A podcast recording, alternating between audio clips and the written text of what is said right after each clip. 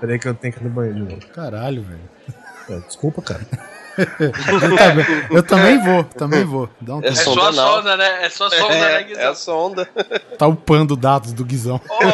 Pera.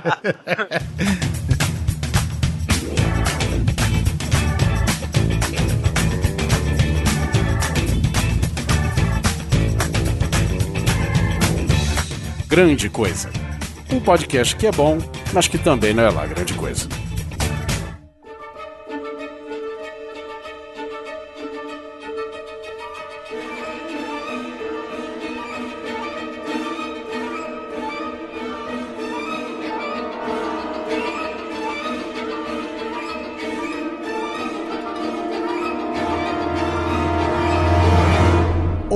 Coisas e coisas! Tudo bem com vocês? Aqui é o Guizão e neste disco voador estamos aqui vendo os mistérios da natureza, os mistérios do cosmos, na companhia de Oliver Pérez, E eu quero ver todo o arquivo de peidos da população da Terra. Alan Polar E eu tenho certeza que hoje à noite vai rolar uma sonda anal no SUS, velho. Simon Neto Senhoras e senhores, hoje eu vou apresentar a vocês uma prova real de que existem objetos voadores não identificados. e Luiz Sussi. A verdade está lá fora. Na sua janela, né, velho? Estandante de calcinha sutiã na sua janela. Ah, eu fico doido com essas coisas. E nós vamos falar sobre o que, senhoras e senhores? Nudez explícita e voyeurismo? Não. Nós vamos falar sobre. É, nós vamos falar sobre aliens, ovnis, UFOs e toda a sorte de elementos que são no imaginário popular e talvez no espaço sideral depois dos e-mails alienígenas. Sonda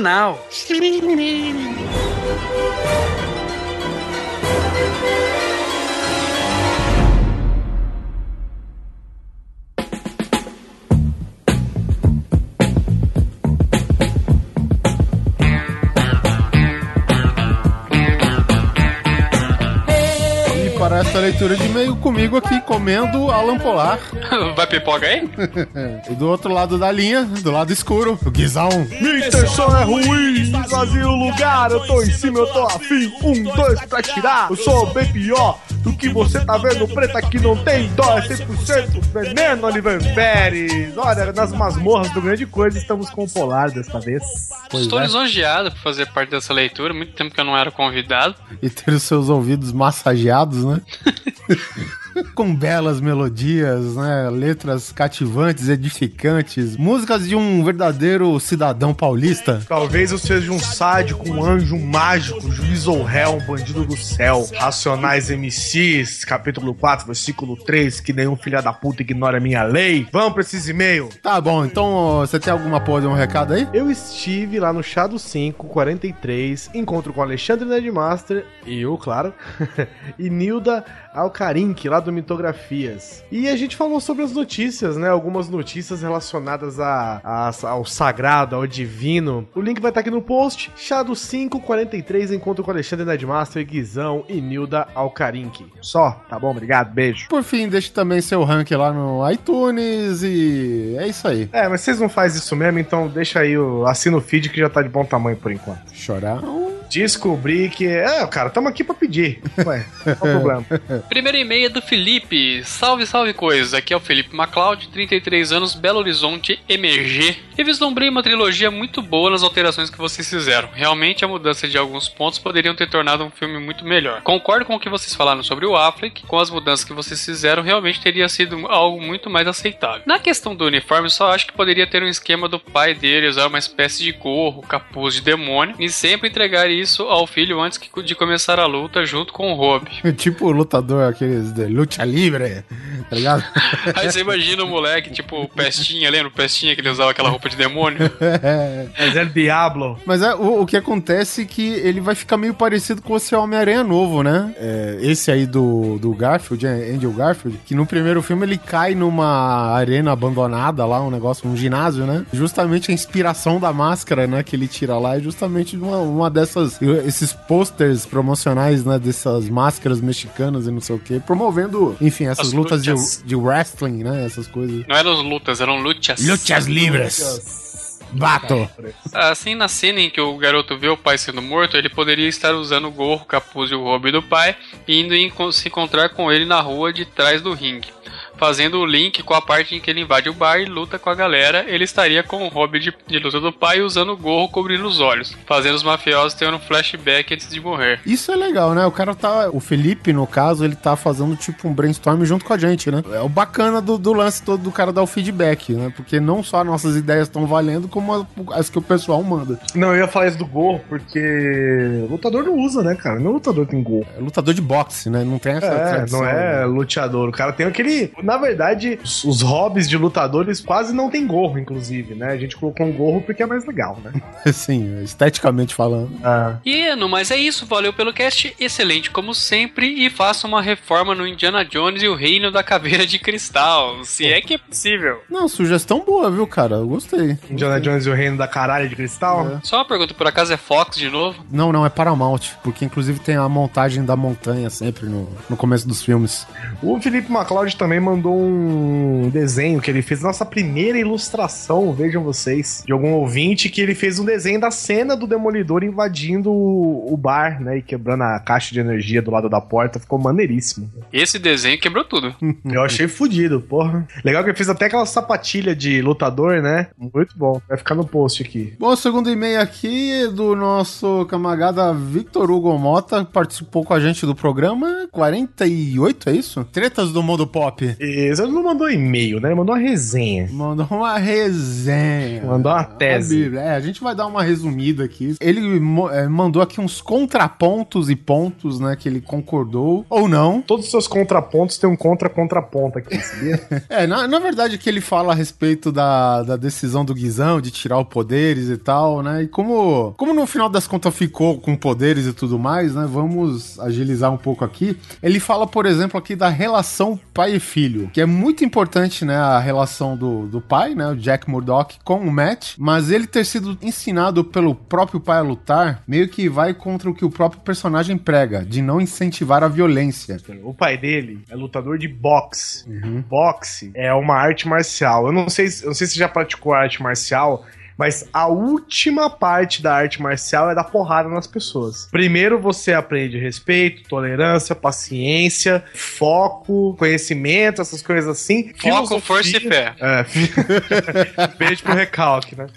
Filosofia, tudo isso tá dentro de uma arte marcial, cara. E depois disso, se depois de tudo isso eu não conseguir resolver seu problema, aí você parte pra porrada. É, o, o, o conceito. É que, na, na verdade, nem culpo muito o Hugo, porque é um conceito antigo. Já essa que se o cara faz arte marcial é pra dar porrada, entendeu? Na verdade é um conceito novo, né? Onde só os MMAs só se assiste o UFC da vida e acha que o cara treina só pra dar porrada, né? É, exatamente. Não é verdade, porque as artes marciais, acima de qualquer tipo de luta e golpe e técnica, né? Você aprende filosofia. O que eu falei, você aprende filosofia, paciência, compreensão, foco, todas essas coisas. Inclusive, inclusive uma arte marcial, mesmo os golpes de uma arte marcial, é um, é um exercício de repetição e condicionamento absurdo. E no caso, pra incentivar o filho aí no caminho reto, o que não seria melhor do que disciplina e respeito, né, cara? Então, é assim, é que nem eu disse, é, o personagem ele vem dos anos 60, e por mais que, tipo, o Frank Miller ele dá esse, esses, é, essas dicas aí,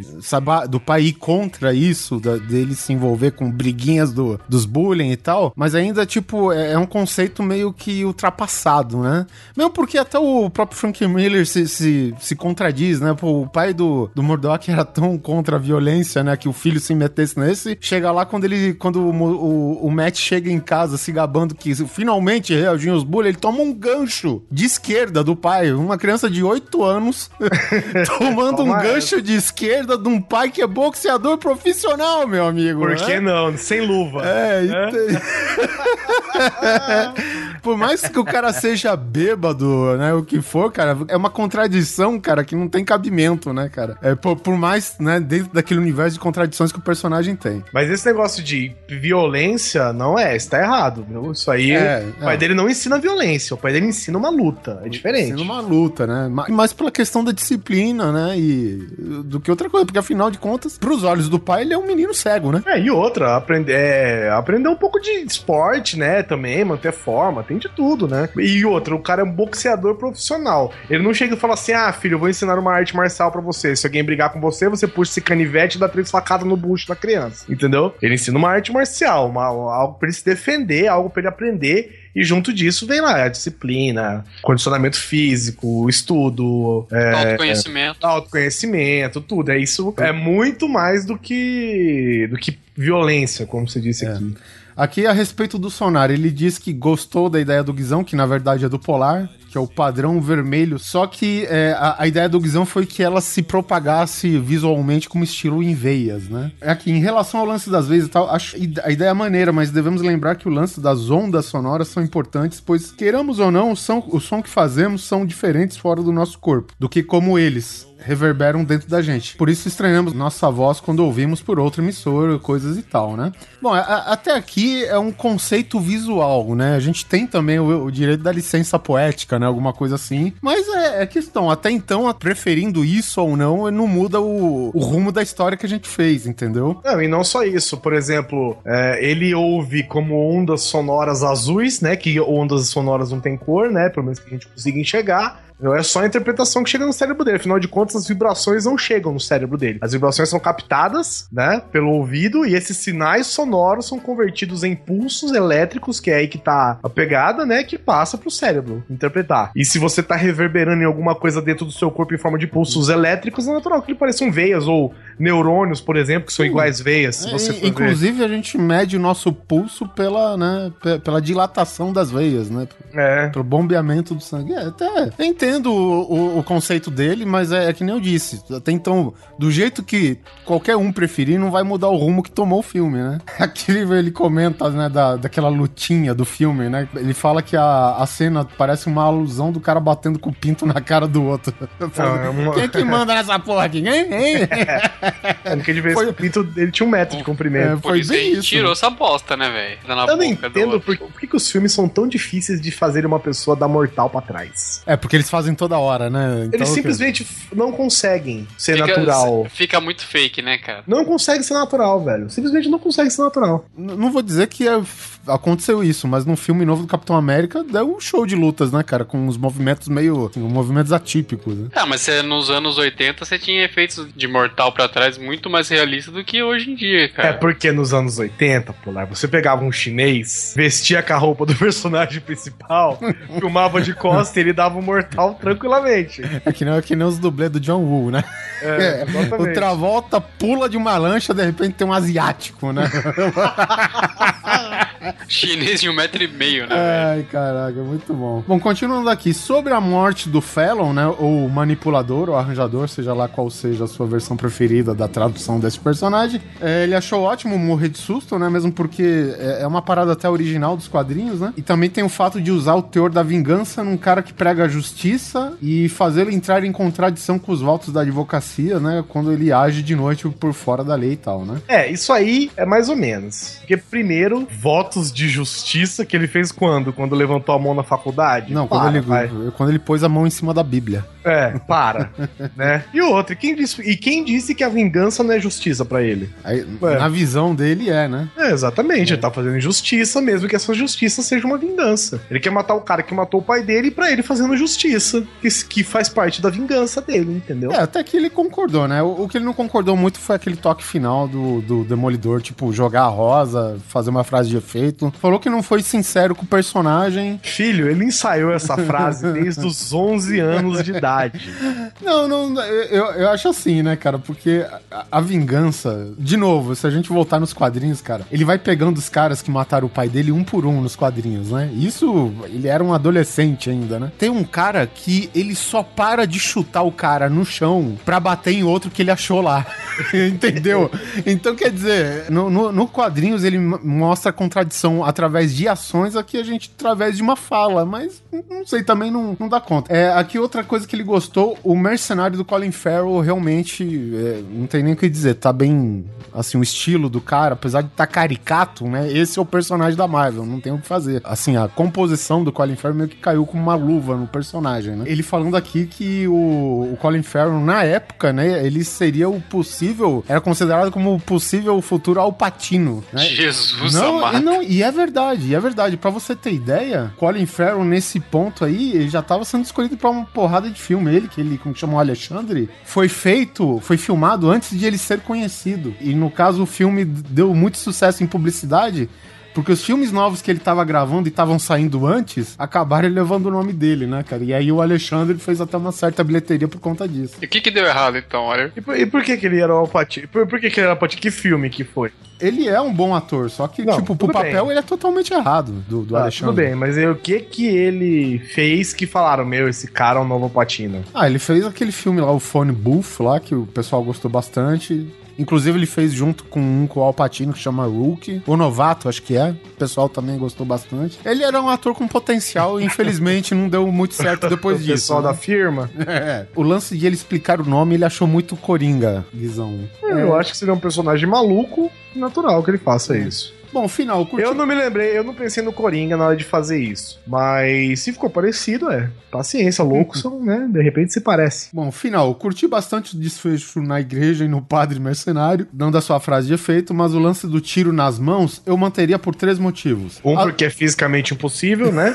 Você tá Não, falando pera- que aí. cegos não podem ser legais. As mãos do mercenário são seu xodó, como disseram, então detoná-las é legal. É, um tiro de terceiro seria bem maneiro porque eximiria o Murdoch de culpa daquilo. Lembrando, dentro da igreja, ter um homem com as mãos furadas, de braços abertos como Jesus, muita referência cristã e usar imagem de uma legião romana sendo responsável por isso, no caso a polícia. Pode ser válido. Finalmente, o mercenário teria sangue nas mãos. Um assassino que mata à distância não carrega o calor de suas vítimas entre os dedos. Quanto à fuga do rei do crime, acho muito válido. A mensagem poética da Sai, fincada na rosa e fincada no peito dele, é bem maneiro, sempre tendendo à dualidade. Mais uma vez, parabéns pelo trabalho. Sempre divertido ver as várias possibilidades e fica a dica para quem não assistiu, é, dos ouvintes, pois sei que vocês assistiram, é claro. Veja a versão estendida do Demolidor, porque é outro filme melhor uns 40%. É, veja a nossa versão, veja a nossa que melhora 100%.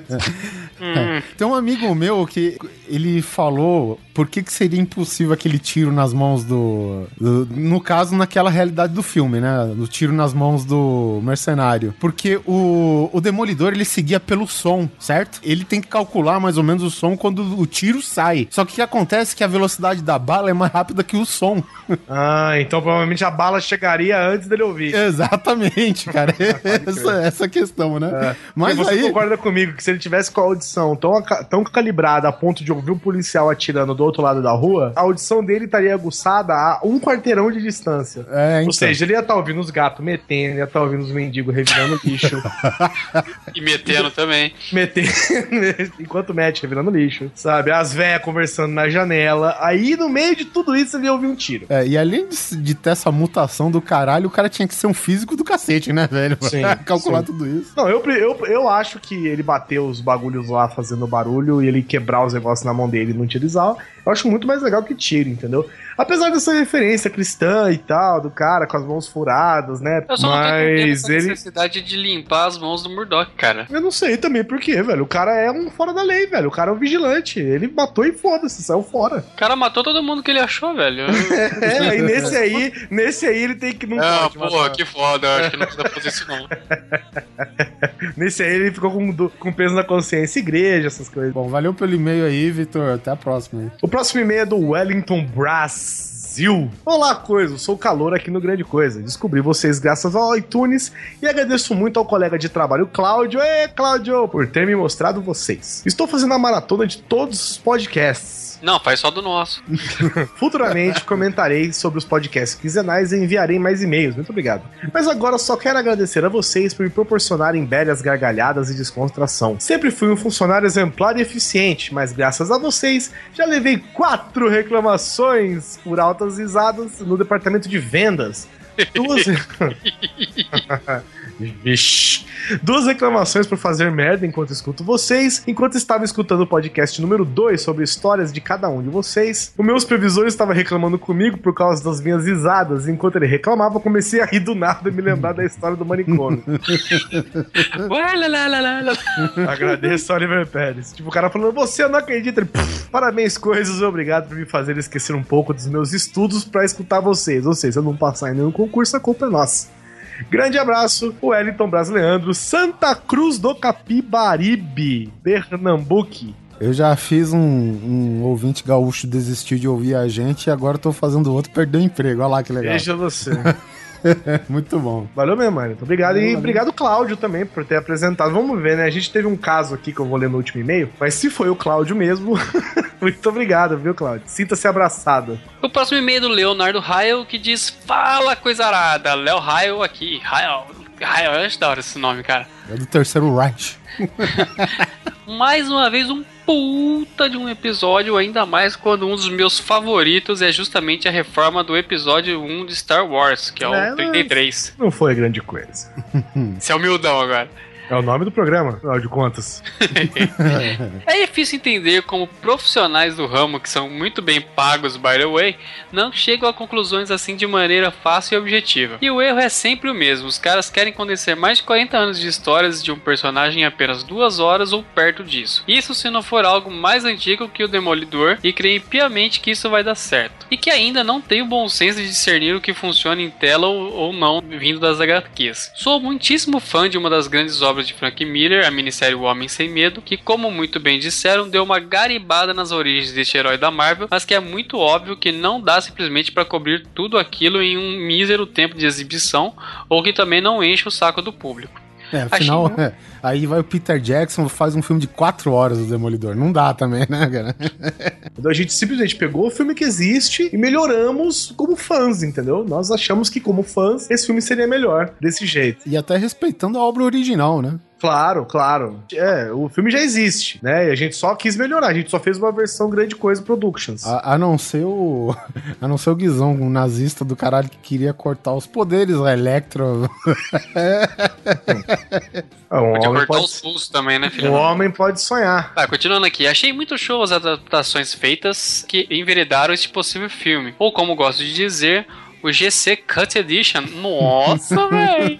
Para as histórias do personagem, sacrificando muito pouco da sua já tradicional mitologia. O que acho muito frustrante é que o fato de curtir demais o cast simplesmente me dá vontade de assistir o filme novamente, mesmo sabendo que me aguardo. e que não irá chegar nem próximo da versão dos coisas. Aliás, ao invés de chamar essa série de programas de Reformulando Hollywood, eu usaria, por exemplo, Demolidor Coisado. Que- legal. Star Wars coisado. Ah, porra, legal, hein? Legal mesmo. Bom, mas como devem estar sabendo, Demolidor, que teve seus direitos recuperados pela Marvel Studios, vai virar uma série ou minissérie de TV, não estou bem certo, mas é pela Netflix, Aí a sim. mesma de House of Cards e Orange is the New Black, etc. Orange is the New Black é foda demais. Cara, tá todo mundo falando demais desse seriado, eu sou obrigado a assistir, velho. House of Cards também é foda. A House of Cards eu sou suspeito pra falar. Além de ser o canal de filmes e séries via stream número 1, um, é claro. E, opa, e já que vão ter esse tempo todo de liberdade aí, sim, quem sabe poderemos conferir de maneira plausível personagens como Stick, Karen Page, Isso. Electra, Rei do Crime, Mercenário e todos os que importam no universo das histórias do Demolidor. Ou quiçá termos a possibilidade de vermos o arco A Queda de Murdoch inteiro na telinha. Isso seria muito foda, mas eu tenho quase certeza que não vai ser isso, né, cara? Mas, E eu não tenho a menor ideia do que seja. Então leia. Eu acompanho o Guizão. Então leiam vocês dois, que possivelmente é uma das melhores histórias da Marvel. Eu não leio porque histórias em quadrinho é coisa pra criança. Você não fala isso. porque- Brincadeira, eu sou uma é que Eu não criança. consigo acompanhar, não consigo acompanhar. Esse Queda de Murdoch é uma, é uma série fechada? É uma série fechada. Tem inclusive encadernada, tá? Com esses arcos fechados, eu acho que eu consigo mais, que nem eu li a Guerra Civil, achei do caralho. Aquelas sete edições lá, acho que são encadernadas. Eu li Dark Knight, eu li Piada Mortal, li vários assim que são só histórias fechadas, entendeu? E o Walking Dead, claro, né? Que eu, eu consegui finalmente acompanhar da primeira até a atual. A queda de Murdoch é uma, é, é uma minissérie, né? É uma história fechada. Puta, recomendo pra todo mundo que não leu, cara. É possivelmente a melhor história do Demolidor, velho. Bom, bem lembrado, vou anotar aqui para comprá-lo. Mas aí já seria muito bom para uma mera fantasia de fã. Coisas, grato por este conteúdo de primeira com uma qualidade técnica impecável. Parabéns e sim, vocês passarão de muito mais de 100 episódios e que se depender do talento de vocês, que faturem com um trabalho bem feito. Amém. Pagando o Nos- servidor tá bom. Nos vemos no XC51. PS, fui obrigado a comprar o DVD Director's Cut depois dessa. Vi ontem à noite e apesar de, não, de ainda não ser grande coisa, dá uma boa melhorada se comparar com a edição original do cinema. Tá vendo? Aí agora, cadê o link pra comprar pela gente? tá vendo? Cadê? O caralho desse link no rodapé. Cadê Bubox agora? Aqui. Cadê Pra seu comprar- Deus, Bubox? Cadê pra comprar o DVD aqui? Puta merda. Fica de experiência pros próximos. Obrigado, Leonardo, pelo seu e-mail. O último e-mail aqui dos recados, antes de nós irmos pelas histórias que supostamente são de alienígenas, é o e-mail do Rafael Pereira, o vulgo Malaca, 31 anos, arquiteto de software, Goiânia, Goioba. Eu, sempre leio Goiânia, go! Olha o Inception que rolou. Estou aqui mandando esse e-mail para relatar uma presepada do meu amigo Vinícius Badona. Sim, é o policial do barulho da leitura de recados passados. Vocês lembram? Ai, o cara cara. que tinha o apelido de Gardenal. Sim. Você imagina essa turma, Malaca, Gardenal. Parece a, minha, parece a minha escola. Sabe o que eu acho foda? Parece a minha escola, porque escola pública é assim, né? Escola particular, as pessoas só se chamam pelo sobrenome. Enquanto nas escolas particulares eu vi os, os caras falando, tipo, ah, ah, tava eu, Gouveia, o Francisquini e o Materazzi. Enquanto na escola pública, ó, tava eu, Zóio Careco Beiço. o Marromeno. Você sabe que eu já passei por essa, né, Guizão? Eu passei um breve momento estudando na Escola Pan-Americana de Artes. E aí teve uma época que os, os fulaninhos se conversavam lá, por que, que você não veio na última aula? Ah, eu estava curtindo minhas férias em Paris. E você? Ah, eu estava na minha casa de praia lá em Malibu, sei lá, bababá. E você, Oliver, por que não veio? Ah, o busão entrou em greve, tá ligado? Tá vendo? Morte à escola particular. Olha o que rolou. Na verdade, ele, porque o Badona ele disse que foi o Rafael Pereira que indicou o grande coisa pra ele, né? E ele conheceu a gente através dele. Na verdade, eu nem conhecia o podcast de vocês.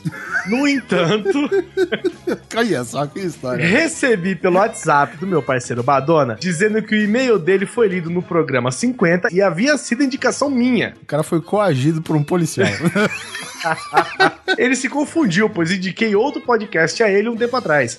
Por curiosidade, vim aqui ouvir as pataquadas por vocês ditas e adivinhem só. Só mais um novo ouvinte do Grande Coisa. Vocês são bem engraçados e bem espontâneos, com o estilo de conteúdo que um ouvinte panzé como eu gosta de ouvir. Obrigado ao meu brother Badona pela indicação. Meu Deus, o que está acontecendo? a vocês pela gentileza de terem sido tão amigáveis ao transmitir os agradecimentos a mim, que na verdade devem ser dirigidos ao camarada da farda militar. Grande abraço, atenciosamente, a Rafael Malaca Pereira, um ouvinte novo que indicou ouvinte antigo pra ouvir. E me confundi, já perdi. Até eles se confundiram, né, velho? Veja isso, que loucura, cara. O cara mandou um e-mail pra gente contando os casos dele, dizendo que o Rafael que, que indicou. Ele avisa o Rafael: Olha, Rafael, eles leram meu e-mail lá. Eu falei que foi indicação sua. O cara, what, nigga? Aí ele continua, entra pra ver, ouve e agradece o amigo que indicou. Meu Deus do céu, gente. Muito bom, velho. Muito bom, velho. Parabéns aos dois e muito obrigado, Rafael e Vinícius, cara. Obrigado pela indicação mútua entre vocês aqui pela grande coisa. Espalhe a palavra. Bom, depois de, de altas confusões, vamos nós para um tema mais sério, misterioso, quiçá invasivo. Supostamente invasivo. Muito bem, só digo uma coisa, gente. Ele está lá atrás. It's in the behind.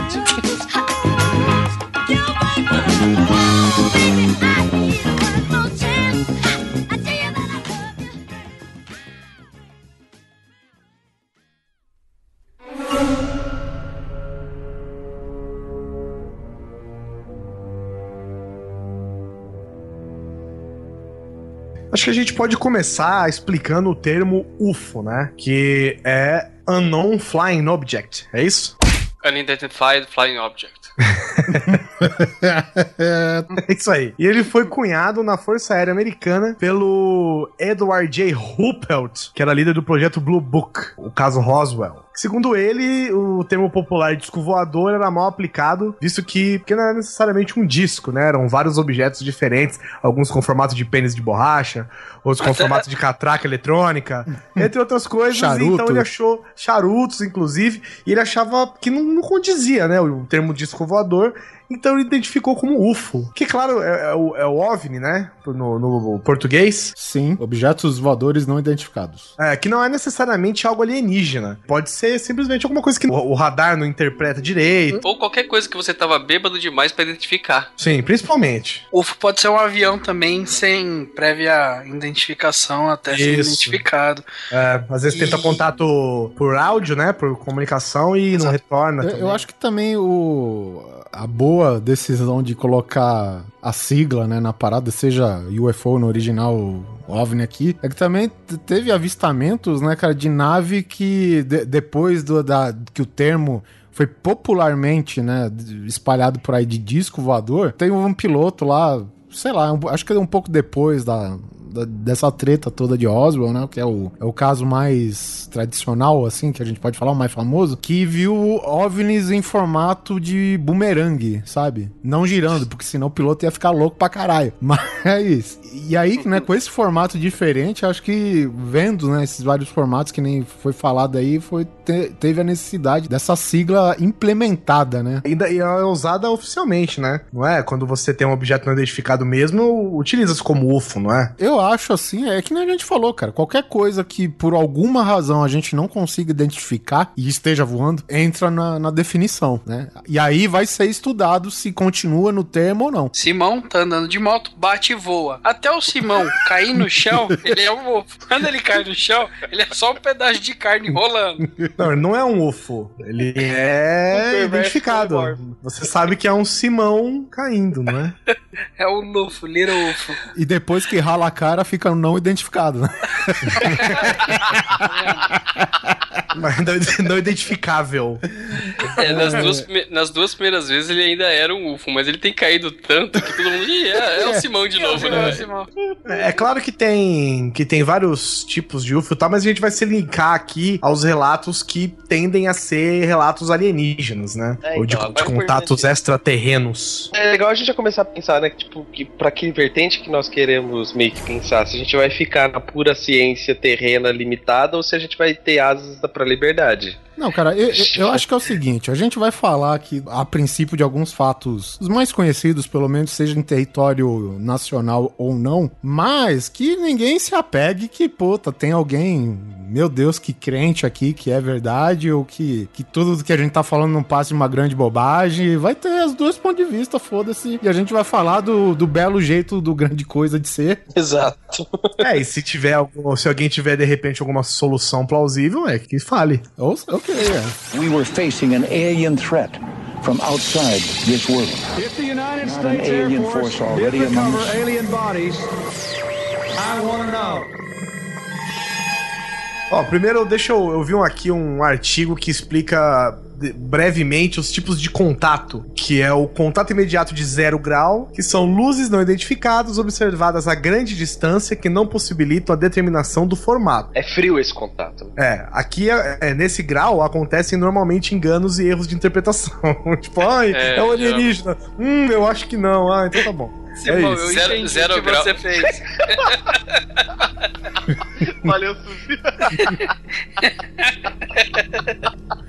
Eu vi, eu vi. eu não vi o que foi. O contato Ele falou frio. que o contato de zero grau é um contato frio. ah, entendi. Pô, não Ele vai esquentar, é um não vai esquentar gelado, muito né? mais que isso, né? contato de primeiro grau é o objeto observado a curta distância e que ficam evidentes detalhes físicos e ruídos. Ah, contato imediato de segundo grau acontece quando o UFO interfere no meio ambiente. É, po- po- pousa e queima o solo, dá rasante sobre copa de árvore, interrompe o funcionamento de máquinas e energia elétrica. É o neto. Olha, dá rasante, impede o funcionamento de máquinas, com certeza é o Neto, velho. E o Neto não queima o solo, ele se queima no solo. que é o. é- Eu acho que é o caso que trata a maioria dos filmes, né? Contatos imediatos de terceiro grau, que é a observação de tripulantes dentro ou fora da nave sem que haja comunicação. Dando tchauzinho da janelinha, né? Que fica só encarando, só a parte divertida que é encarar alienígenas, né? o de quarto grau ocorre quando a observação do tripulante se segue de qualquer tipo de comunicação, tipo um dedo do meio, um peido, uma língua pra fora. Seja psíquica, física ou por meio de aparelhos ou, ou gestos. Aí termina com o contato imediato de quinto grau, que é a hora que você namora, dá beijo, leva pro cinema, né? Que ocorre quando há contato mais completo, quando ocorre contato físico com ou sem comunicações. Caso de- em caso de abdução, quando a pessoa tem contato com o interior da nave, convidado ou não. E ele com o seu interior. É, aí você já tá Eu- dentro e a balada eu- come, né, velho? Eu acho legal que os caras deixam, né, com o interior da nave, convidado ou não. Ou não, é. Nunca! nunca, cara. Eu nunca vi alguém ir por. Não, me, me chama que eu vou. Ah, tem, tem sim, cara. Então, você tá falando com um agora. Ah, eu iria fácil, cara. Eu iria fácil. Eu não falei pra você, tem tonto pra tudo, velho. Ah, mas é que. É, Agora o, o SUS ficou sem graça agora. E o ZT chega e fala, "Ah, nem ocupa muito espaço, né? Guarda no porta-lupa, né, velho? Bom, então agora que a gente definiu quais são os tipos de contato e o que o Sussi mais gosta é aquele que tem convites, né? Porque ele se torna VIP na nave alienígena. Pe- Pega camarote, né? Você não é melhor que ninguém, né, Sussi? Só pagou mais caro. É. Traz a bebida, é, né? Legal lá. Eles trazem gregus, é, é divertido, é divertido. Então vamos começar com um caso que aconteceu aqui no Brasil. Supostamente aconteceu, Neste né? Brasil, na terra que sediou a Copa de 2014, Pois bem, não só na terra que sediou a Copa, como no estado que sediou parte da Copa, que foi no Amazonas. E a gente tá falando aqui em- na cidade de Colares, e é um caso que aconteceu em 77. Praticamente assim, aquela velha história, né, cara? Vilarejo, área isolada, puro mato, gente simples. Aparece uma cabocla grávida e se não for o Boto é um ET, é isso. eu acho doido quando, tipo, os aliens invadem as paradas, eles vão sempre no, no, né, no fiofó do mundo, né? E eles chegam lá, leve-me ao seu líder. Fala, fi, pousa 500 quilômetros daí pra lá, que é mais fácil você achar alguém que te leve no meu líder. Vai né? no posto Ipiranga. nem sei, eu nem sei quem é, cara, meu líder. Vai pra lá, vai, sai daqui, cara. Pessoa tem que apresentar a Dilma pra um cara desse. Capaz deles baterem nas costas um do outro e falar, "Ah, eu tô voltando pra casa em breve. É, vamos, vamos dizer assim, né? Que se o que a gente vai relatar agora realmente aconteceu, eu acho que faz até sentido você fazer num lugar isolado que num lugar tipo São Paulo, Rio, sei lá, Brasília, que é muito habitado e tal, né, cara? Mas você sabe por que que não é, né, nessas cidades grandes? O mesmo motivo que helicóptero tem que voar um pouco mais alto, os edifícios atrapalham a manobra da- da- das naves. é, bom, esse é o nosso jeito limitado de pensar. Eu, particularmente, tenho um puta medo de, de ser abduzido. Um medo real. Tanto que eu já até tentei procurar hipnose pra me tratar disso. Porque... Você usa bota com chumbo, né? Pra ver se não levanta. Que- é, porque quiroprata de cérebro não fez nada. Uma coisa que me deixava confortável era isso, cara. O OVNI não, não invade aqui porque tem muito prédio, a nave não consegue descer. aí eu fui apresentado ao termo raio trator, né? Que depois a gente aborda ele, mas aí cagou tudo de novo. É, isso foi foda. Tem, inclusive, na, eu vi na Discovery uma vez, cara, que os caras relataram que ah, isso até um cara da rua conseguiu ver a mina ser puxada da, da janela dela pra nave, sabe? Se é verdade, nunca vamos saber, né? Mas assim, você pra pensar, Su, se o cara viaja anos-luz pra chegar na Terra, pra querer abduzir X pessoas, você acha mesmo que um montinho de, pé- de prédio de 100, 200 metros de altura vai impedir o cara? Se ele quiser te levar, ele vai levar, filho. O, o Sus, ele tá tão assim. Ele mudou pra uma cidade grande já pra evitar esses casos. E quando os caras vão enfiar a sonda na ele fala: Ah, tá ocupado já. Ah, cara, que delícia. Bom, enfim, voltando para a cidade lá de Colares, nossa pequena cidadela, lá bem dentro, bem dentro não, né? Bem, acho que talvez na, na borda do Amazonas, cara. No c... da Amazônia. É. E aconteceu um caso que aterrorizou muita gente lá e, tipo, se estendeu, acho que por quase quatro meses, cara, sabe? Tudo começou com uma luz no céu. Em seguida, uma série de ataques a pessoas. Depois, o pânico tomou conta de uma região inteira e a população se armou para combater os seres extraterrestres. fatos reais ou um delírio coletivo. Na dúvida, militares da aeronáutica foram convocados para investigar a presença desses objetos voadores não identificados. Durante quatro meses, foi realizada a mais importante e sigilosa investigação feita até hoje no Brasil. A chamada Operação Prato. Foi um negócio meio tensa a parada, né? Primeiro porque a gente tem aquele lance que, tipo, um lugar meio ermo, meio remoto, sempre é habitado por pessoas simples, né? Longe de tudo que a gente conhece hoje da nossa linda civilização urbana, né? E se fugitivos da polícia. É, também. E, e então, quer dizer, o povo tinha. é, Era muito aquela base fundamental religiosa católica, né? E as típicas crendices, né? Então, quer dizer, eles não estavam habituados, né? Tipo, por exemplo, que nem hoje a gente tá. Alguém cita OVNI, pô, já dá um pop-up na nossa cabeça, Roswell, né? Já ET de Varginha. Não, cara, isso, eu tô falando ainda em 77, que eh, antes a, a informação nem se alastrava de maneira viral que nem hoje, né? E ainda mais em 77 num local isolado daquele. Oliver, você nasceu em 77? Sim, senhor. Ah, então já temos uma evidência. É, mas o Amazonas eu só fui agora. Voltou agora.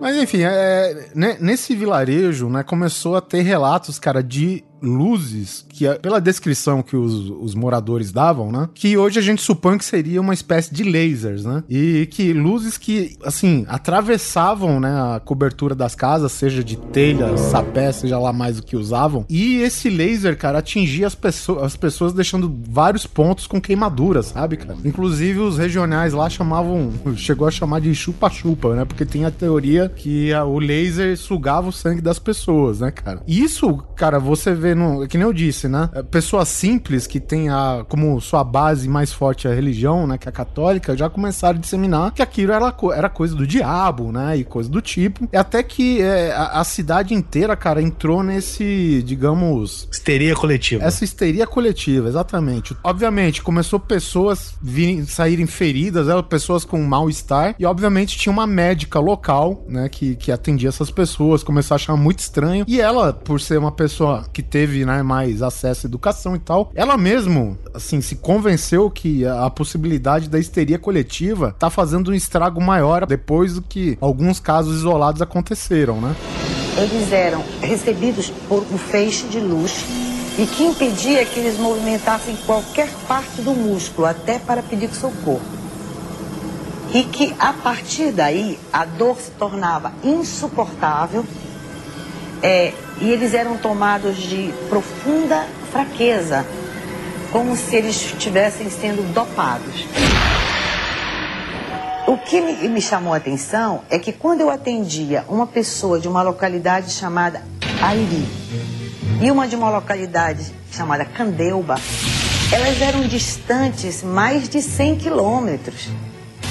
E as pessoas me contavam a mesma história, sem se conhecerem, é, sem nunca terem se falado, e nas me- na mesma noite e nos mesmos horários ou até em horários diferentes. Só que isso, cara, começou assim a se agigantar de tal forma, cara, que chamou a atenção do exército. Que foi aí quando é, teve uma pequena unidade do exército que foi pra cidade de Colares, sob o comando lá do capitão é, Soares Nogueira de Holanda, né? A princípio, é, com os relatos, né, pelo que eles divulgaram, é que eles estavam indo atrás, talvez, de forças comunistas escondidas lá na Amazonas. Já devido à fronteira e, e, e toda aquela coisa de, de pessoal, né, se infiltrar lá, não era nenhuma novidade, cara. Mas o curioso foi que, pra uma missão dessa, o cara dá o nome de Operação Prato. Ou seja, pô, cagou tudo, né, velho? E, e é um negócio que era divulgado pras massas, até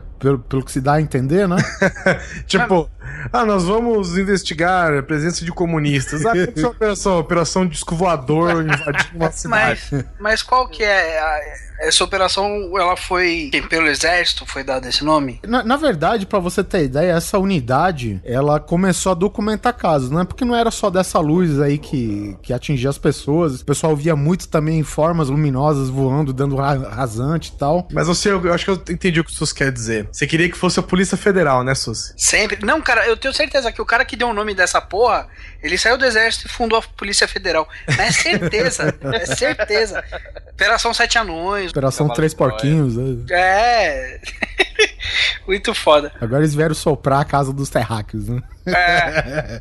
Bom, enfim, cara, e, e aí, na verdade, parecia-se o que deu a entender que era uma equipe mais formada pra documentar o que realmente estava acontecendo. Porque a parada toda estava tomando algumas proporções meio assustadoras, né? E a primeira pessoa que eles abordaram foi justamente a médica, né, que, que Uhum. atende lá no posto de saúde e tal. E que é justamente eles que, queriam convencer já a médica de que realmente a teoria da, da histeria coletiva estava certa, que era definitivamente isso. Pô, os caras estão aqui há um dia, sei lá quanto tempo. Os caras não estão passando por meses de terror que nem tá toda a população. A médica pensa, pô, o cara vai me vem com essa? Com certeza o cara não veio aqui pra resolver o problema. Veio pra acobertar, colocar uns panos quentes na situação, cara. Só que a, a parada tava muito sinistra, cara. Era toda noite e muita gente, até que começou a ter mortes, cara. Se eu não me engano, teve duas mulheres aí vítimas dessa desse laser, o luz que vinha do céu, cara, e que tinha vários pontos de queimadura no peito, cara, sabe? Uma, uma coisa que eu acho que é válido falar, em todos esses casos, por mais reportado que seja e tudo mais, se não tem prova concreta, uma coisa que pode acontecer também é histeria coletiva, né, cara? É, mas é porque se você parar pra ver todos esses casos, ah, foi documentado, foi analisado, foi pesquisado, tem provas, a gente tá sempre preso na questão material, porque é assim que a gente vive, a gente vive de provas e de observações, etc. Por isso que esses são casos que ficaram famosos justamente por supostamente dar provas. Mas se você parar pra pensar em N outros casos que você não tem absolutamente forma nenhuma de se provar nada do que está sendo dito, claro, porque tem muitas pessoas que estão agindo de má índole, que querem inventar moda e tal, né? Mas é, quem garante, por exemplo, que uma pessoa que realmente conta, faz um relato inteiro, mas não tem como provar que não é real? Pode acontecer mesmo. Então essa, essa é a limitação nossa. A gente está sempre limitado a ter algo concreto, né? O que se destaca nesses casos. Aí o que, que aconteceu, cara? A investigação por conta do exército terminou nesse período de quatro meses. Eu acho que, obviamente, não teve nenhum relato conclusivo, como já era de se esperar, né? Simplesmente parou. Ou, né, no, no relatório 1 não teve nenhum dado conclusivo, né? No Sim. relatório 2 a gente não sabe. Sim. Esse, na época, capitão, o pessoal costuma chamar de Capitão Holanda, né? O Holanda Lima, que o nome dele é mais. É, é, é Iraingue Bolivar Holanda Lima. Mas o cara, como todo bom, é, digamos, toda boa testemunha, uma hora tinha que abrir o bico. E em 97, cara, ele começou a, a relatar tudo que, o que, que se passou na Operação Prato, né? Pra uma equipe de ufólogos, né, cara? E isso que pouco tempo depois, isso daí lá em 97, é isso dois meses depois da entrevista que ele deu, né, cara? Ele encontraram ele morto na casa dele, né? Supostamente, pelo que deu a entender, é- era um suicídio, né? Se, se enforcou. Eu vi um documentário, cara, mas assim, eu não botei muita fé, porque na, na encenação que fizeram, né? Porque sempre tem aquela novelização, né? Das coisas, né? Você pode chamar de dramatização. Dramatização, Né? Porque você exatamente. acrescenta drama ao Aham. negócio. O cara se enforcou na cabeceira da cama, cara. Oxi. Ele amarrou na- numa parte alta da, da cabeceira da, da, da cama. Ele vinha sofrendo um processo depressivo que periodicamente se estabelecia de maneira mais acentuada há muitos anos. Pode todo mundo dizer que o Holanda praticou um suicídio. Eu não vou acreditar em suicídio de jeito nenhum. E acredito que, por um motivo qualquer, acontece algo com as pessoas que vão além dos seus conhecimentos. Ou falam algo de que não estão autorizados a falar. Eu falei, pô, isso daí só mata o neto se ele quiser, né? Filho da puta. É que na verdade não mostraram as 16 facadas que ele se deu nas costas, né? Né? E a história ficou com esse meio, esse ponto final meio alusivo, né, cara? E assim, o- esse capitão com o tempo, né, que ele se aposentou e tal, ele começou a contar umas histórias também, aí a gente já não sabe se ele tá enfei- enfeitando ou se ele ficou também meio perturbado, né, porque nunca se sabe, que ele chegou a ter um contato, esse de quarto grau, que foi exatamente né, isso que o Guizão falou, que ele simplesmente acordou lá em Colares, tinha um dos seres dentro do quarto, né? E falando que não ia machucar ninguém. Isso depois de aterrorizar a cidade. Soltar laser pra caralho, tirar no peito do outro. Matei matar os duas dois aqui, senhoras. foi- Não, É. cara, você sabe, Matei dois, mas foi sem querer, viu? você sabe o que, que o cara falou pra ele? Eu vim em paz. Apenas que busquem comer cimento.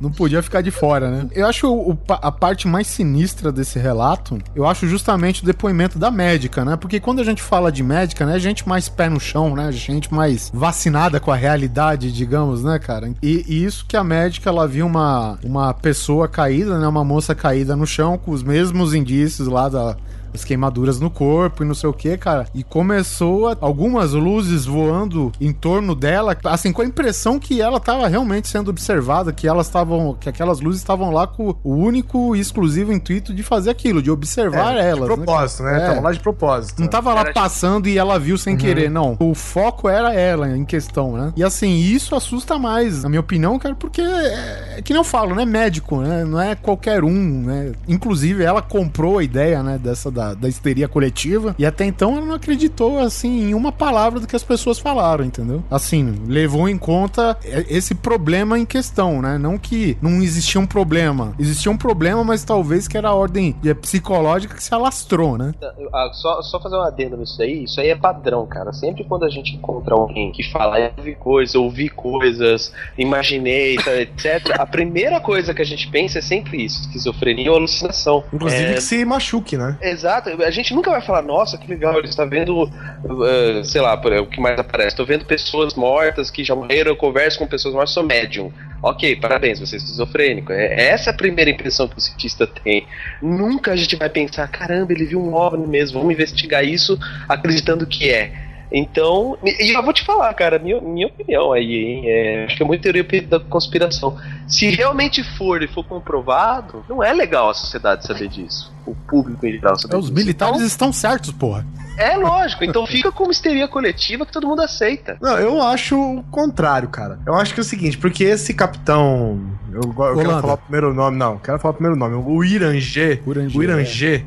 Ele é o seguinte, ele teve um contato aparentemente com os aliens, né? Que falaram que não queriam machucar ninguém. De repente é o jeito deles cumprimentarem as pessoas, né? Queimando até a morte. De repente alguns aliens são assim, né? Não sabem se. Não sabem que o ser humano é frágil. É o seguinte, cara, eu acho que quanto mais você puder divulgar esse tipo de informação, já que ele, por exemplo, aparentemente, pelo depoimento dele, ele não teve um contato grande com troca de conversas Não, intermináveis não. e tal. Foi só isso um- e acabou. É, exatamente, foi só um blá blá blá. Então ele não tem informação a esconder, entendeu? Então eu acho que esse tipo de informação poderia sim ser divulgada para que as pessoas pudessem não se preparar para uma invasão alienígena, mas para que se, se tornasse algo, algo popular, para que as pessoas pudessem se comunicar sobre isso, entendeu? De repente a gente poderia ter desvendado o mistério de ter, ou- de ter ou não aliens sondando a gente, ou de olho na gente, ou interferindo no que a gente faz, há muito mais tempo se esse tipo de informação fosse divulgada, entendeu? Mas, mas eu também não consigo entender qual o motivo disso tá escondido por eles também, sabe? Dos aliens. Por que eles escondem? Eu acho que eles são tipo os Kirk cagão, saca? Eles devem ter um protocolo de não intervenção. Só que tem sempre um merdeiro que não consegue, sabe? Ele, ele, ele tem que se exibir, entendeu? Só que aí a hora que ele lembra a merda que isso pode dar, ele fala, "Ô, por favor, cara, não conta pra ninguém, senão você vai dar um grosop, Vai na firma, vai dar um. Ah, vai foder tudo aqui na firma. Nego, nego, vai me, nego vai me tirar dessa rota, eu tô fudido, filho. Eu vou ter que mudar as crianças de- de creche. Mas assim, você pensando bem, a não ser por aquelas, né, aquelas teorias de conspiração que é, os militares querem se aproveitar, né, do poderio bélico dos alienígenas, bababá, bababá. Cara, faz sentido você esconder, cara, porque eu acho que é muito pior. Você que é responsável por lidar com a segurança de uma sociedade, seja ela no país que for, no continente que for, cara, é muito mais saudável você prevenir do que você remediar, entendeu? Tá aí o caso de Colares, que foi um negócio meio atípico, né? Porque era um local meio inóspito, assim, e, e houve esse caso que é vilarejo. Cada um sabe da vida do outro, cara, entendeu? E ainda mais com esse nível de tensão que teve, e aí chegou os militares. É engraçado, você tá numa histeria coletiva, né? Tá todo mundo desesperado, todo mundo se cagando com medo, gritando, desesperado, não sai de casa, a chora, nego morre, não sei o quê. E aí quem que vem pra acalmar? Os militares. Os militares. É, de tanque, de, tanque de guerra e de fuzis pra acalmar a população. Em 77, né? É, em 77. É. Fiquem tranquilos. Se não ficarem tranquilos, vão tomar duas balas cada um. e aí vocês vão ficar bem tranquilos. Trouxe aqui um fuzil tranquilizador com 36 pentes do mais puro tranquilizante à base de chumbo. Quem aqui tem medo? Levanta a mão. Aí. o índiozinho levanta a mão. Vem cá, jovem. We were facing an alien threat from outside this world. If the United Not States Air alien Force force already did recover alien bodies, I want to know. É, o último ca- o, o próximo caso aqui nas terras verde amarelas, brazucas, canarinhas e outros outros referências ao Brasil foi em 96, né? Mil, em janeiro de 96. Recente, hein? Recente, bem recente. Foi o quê? 96? Vai fazer 18 anos agora, é isso? Nasceu em 96, dá pra comer. Olha. que é o famoso caso do ET de Varginha, né? Que um casal de fazendeiros viu um objeto nas proximidades do, da fazenda deles e tal. E no mesmo dia, mais três moradores da, da região ali de Varginha falaram que viram uma criatura estranha se escondendo ali, né? Nos arredores da, da cidade, dos bosques. Uma área não, não necessariamente central da cidade, né? Agora vê se você lembra alguns detalhes, né? Quando você olhou, assim, de rosto, pele, barulho, não fez nenhum barulho. Barulho nenhum. Se fez, fez quando a gente já tava longe, então aí não deu pra ouvir. Mas que, assim, e no rosto, o que eu percebi, só tinha os olhos e os três chifres. Só, porque não tinha, assim, é, cabelo, assim, não tinha sobrancelha, nariz, boca. Não. Se tivesse, tivesse bem fininho, alguma coisa, porque não tinha nada. Mas tudo isso ia ser passado em branco, Guizão. Ninguém ia lembrar. Mas o que, que aconteceu logo em seguida disso tudo? O exército chegou, né?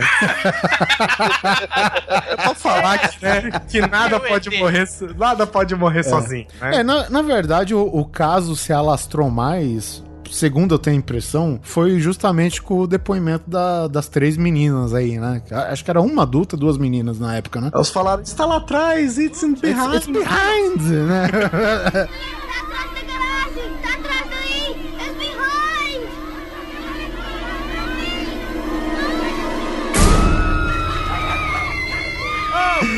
Nada mais justo do que você ser um poliglota aterrorizado, né, velho? É, e aí o caso ficou mais famoso com, né, com- assim, com o relato dessas meninas que falaram que estavam andando, voltando, sei lá, do trabalho, e de repente é, elas vê, acho que no, no final da tarde, né? Elas vê uma criatura ajoelhada, né, num canto, no muro lá no, no meio do mato e. Rezando, né? Temendo pela vida. Agachado comendo mim. É, a gente tá falando em suposições, óbvio, né? A gente sabe Claro, que claro. Se a criatura tá lá e se tava daquele jeito, com certeza ela tava se sentindo de alguma maneira insegura, né? Tava totalmente exposta. Deve ter chegado numa dessas naves do, do Superman, tá ligado? Sem trem de pouso, que nunca tem trem de pouso a porra da nave do Superman. E, cara, e nessa situação a criatura, sei lá, estamos supondo, lembrando aqui, podia estar ferida, e, ou enfim, per- perturbada, tá num mundo que não conhece. E essas coisas. E aí o relato diz, Quem obviamente. nunca se sentiu assim, né? E o relato das meninas diz, né, que uma já gritou que é o diabo, né? Aquela velha coisa, cara. É até interessante a gente falar disso, cara, porque não se tinha essa mentalidade que a gente tem hoje, né? De, de você ver uma parada achar que é alienígena, né? Ah, que a gente tem uma mentalidade é, cristã cavala, né, velho? É, tá muito enraizado desde os tempos coloniais aqui, É, né? eu vi no museu uma vez, tipo, uma criança tava vendo ossos de dinossauro, falou pra mãe, ah, mãe, o que que é isso? Ela, "É, era o diabo na Terra, sabe? E isso em Minas Gerais você pode eh, multiplicar por dois, que eles têm uma raiz religiosa muito forte. Eu, eu não sei se vale a pena acreditar ou desacreditar na história de Varginha. Mas uma coisa que foi muito foda é que teve toda essa mobilização das meninas, o exército chegou, caminhões do exército saíram de Varginha É muito carregados. cavalo, cara, isso daí, cara. O, o exército, ele não chegou. Ele invadiu, velho, sabe? Ele ensinou pro bicho porque- como que tem que ser a invasão, né? É, eu, não- eu não vou falar que, que, que eu acredito especificamente que, sei lá, que foi um alienígena mesmo, cara. Mas, pô, se tu quer esconder algo, meu amigo, seja discreto, né, cara? Pô, acima de tudo, né, cara? Os caras já espalhou unidade aqui, caminhão lá, velho. E é comboio. Comboio, velho, numa cidade que nem Varginha, cara. Não, né, meu? Não. Não, mas é porque o exército, né, cara? Esse, esse comportamento militar é um bagulho muito doido, né? Porque o cara tem 150 soldados né, espalhados na cidade, 12, 12 aquelas barracas de campana enorme, sabe? Uma área fechada com chumbo, cinco tanques de guerra em volta rodando, aí chega um cara e fala: O que, que é isso aí? O cara, não, nada não. É, exatamente, cara. Como assim não é nada, velho? Isso aqui tá preparado pra guerra. Não, não, não é nada, cidadão. Continua andando. Alguém, ah, alguém já É, jogou. é isso, Cidadão, é teste de sobrevivência. Teste de sobrevivência na selva. É, é, vai. rotina. É, treinamento de rotina. Sabe? Isso é foda. O exército é essa loucura, né, cara? Eles não, eles não contam. E mesmo que seja descaradamente alguma coisa que você vê que tem treta, eles simplesmente fingem que não tem mesmo. Tipo assim, tipo assim o cara ele deu um tiro na pessoa, a pessoa tá morta no chão, o cara tá em cima dela. Só, Você matou esse cara? Não. É. Mas esse morto aí? Não, que morto? Não tem cadáver aqui? É isso que eu faço questão de, de deixar bem claro. A gente não tá falando que chegou um alienígena e se perdeu por lá, cara. A gente tá falando que algo aconteceu sim, cara. Porque senão, que justificativa teria toda aquela movimentação? Algo aconteceu sim e algo de tamanha importância pra se manter em segredo aconteceu sim, cara. É, Sabe? Porque teve um, um dos policiais, né, um, um PM lá, qualquer, que foi chamado e tal. Ele foi chamado pra tentar ver o que, que tava acontecendo. Teoricamente capturou. Até interessante, né? Porque a gente ficou sabendo do caso do PM que veio a morrer por, por algum distúrbio lá que não, não foi revelado até hoje. Eu, recentemente É, eu vi um. O dado foi pneumonia, né? O, Isso, o divulgado foi pneumonia. Mas, Mas, porra. mas ele morreu mesmo? O cara morreu? Morreu. Esse cara, esse PM, ele teoricamente capturou o ET, né? É, ele participou da É. equipe de captura. Teo- é isso, teoricamente. Capture. Eu estou frisando aqui, ca- teoricamente. Poucos dias depois, ele morreu, teve uma morte misteriosa. O laudo foi que ele morreu de pneumonia, só que a família, né, ela não teve acesso ao corpo, não teve acesso ao laudo. Ela entrou com pedido de, de inquérito alegando erro médico. Ninguém foi condenado, o processo foi encerrado. Sabe, a autópsia nunca foi entregue e o cara ficou nessas, entendeu? Morreu de pneumonia e foda-se. É, o, o interessante da história é o seguinte: eu vi recentemente um mini documentário, não chega a ser um documentário, mas que os do, o depoimento da família né, do, do soldado que morreu, que é o Marco Xerezi, e a irmã falou, isso a gente já tá falando já a nível, né? Isso daí é suposição, é o que a irmã dele falou, mas, pô, é uma pessoa que perdeu um ente querido, um cara próximo e tal. É, e era, da, e era militar. E era né? militar, né? Isso que é o, ma- o mais agravante. Quando teve toda essa treta que se espalhou na televisão, e ele comentou pra família, isso daí ainda vai dar muito pano pra manga. E tinha comentários dele é, falando de algo que tava preocupando a Força Aérea Brasileira, sabe? Tipo, dias antes da merda acontecer. Porque se tem, é, também a gente tem aqui relatos de que o Brasil, né, já tava sabendo que o espaço aéreo ia ser invadido por parte do eh, que os americanos avisaram, né? Ei, cara, como que é? Estão marcando agora? Ó, dia 25 aí vai baixar uns três cabeçudos não é, aí. cara. Olá, Ah, marcaram tá. treta de torcida pelo Orkut. É, rolezinho. Rolezinho. rolezinho. espacial. E aí o que que aconteceu? Segundo a trajetória, né, que o objeto estava indo, pelo que deu a entender, os Estados Unidos alertou tudo que estava na rota. Não foi Ô, só o Brasil. ó, presta atenção aí, ó. É, é essa que era a questão, cara. E o cara já estava preocupado com a missão antes de tudo isso acontecer. entendeu? Marco Xerezi fazia parte do serviço reservado da PM Mineira, P2. Ele disse que estava numa missão especial da polícia, portanto que não era para comentar sobre o caso, porque isso iria dar muito o que falar futuramente. Eles sabiam antes dessa invasão, Quanto tempo antes? nove dias antes. Dia 11 eles já sabiam que ia invadir o espaço aéreo brasileiro um objeto não identificado. Queria cair na região de Minas Gerais, só que não sabia o local exato onde iria cair. Porque o caso é estranho, porque não foi aquela coisa, por exemplo, em Colares, né? Que chegou um- uma, uma tropa e tal, é pra averiguar, não sei o que. Os caras já chegaram, velho, prontos pra guerra, né? Chegou uma, uma galera mesmo, uma, é, o exército, sei lá, completo de Minas Gerais. É, aqueles caminhão de carregar negada, É, tá ligado? Isso, de uma vez, né, cara? Veio de uma vez, tipo, já, né, no que nos relatos diz que eles já estavam esperando isso acontecer, né? Chegava caminhão basculante pra despejar milico lá em Varginha, velho. Mas, mas também, se, se você parar. e queijo é foda, velho.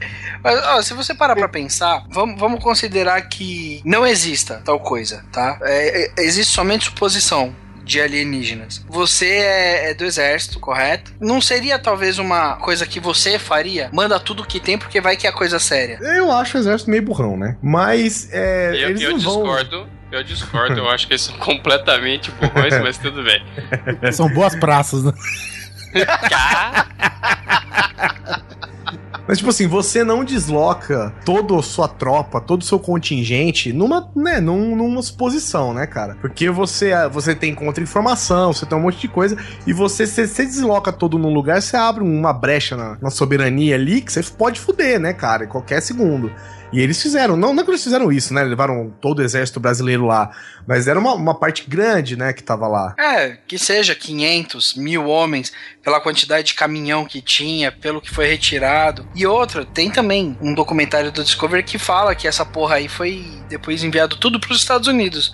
Não foi na sequência? É, então, o que, o que eu me lembro de um documentário que eu vi, de algumas informações, coisas que eu li, essas besteiras assim, eles levaram o alien, né, teoricamente. Algumas pessoas, por exemplo, alguns dos animais do zoológico começaram a morrer também. E as autópsias falavam que eles tiveram, tipo, necrose no sistema digestivo. Eu nunca ouvi falar até hoje de necrose no sistema digestivo. cara. Exatamente, até porque se tem um bagulho que destrói qualquer coisa é o sistema digestivo, né, velho? Ainda mais Exato. de, de um gorila, sei lá, de um bicho selvagem, É, né? e, e, e assim, né? O cara do zoológico, ele falou, cara, que são animais que um tava distante do outro, tipo, uma era uma anta, outra uma onça, quer dizer. Entendi. Tipo, não tinha como passar, Não né? tinha como passar, que cada um comia uma coisa diferente, entendeu, cara? E, e assim, e só eles morreram daquilo. E quem comia a mesma coisa não morreu, entendeu? Uhum. Então é, é isso que também tem até alguns fatos estranhos relacionados a isso. É que eles estavam na intenção de divulgar.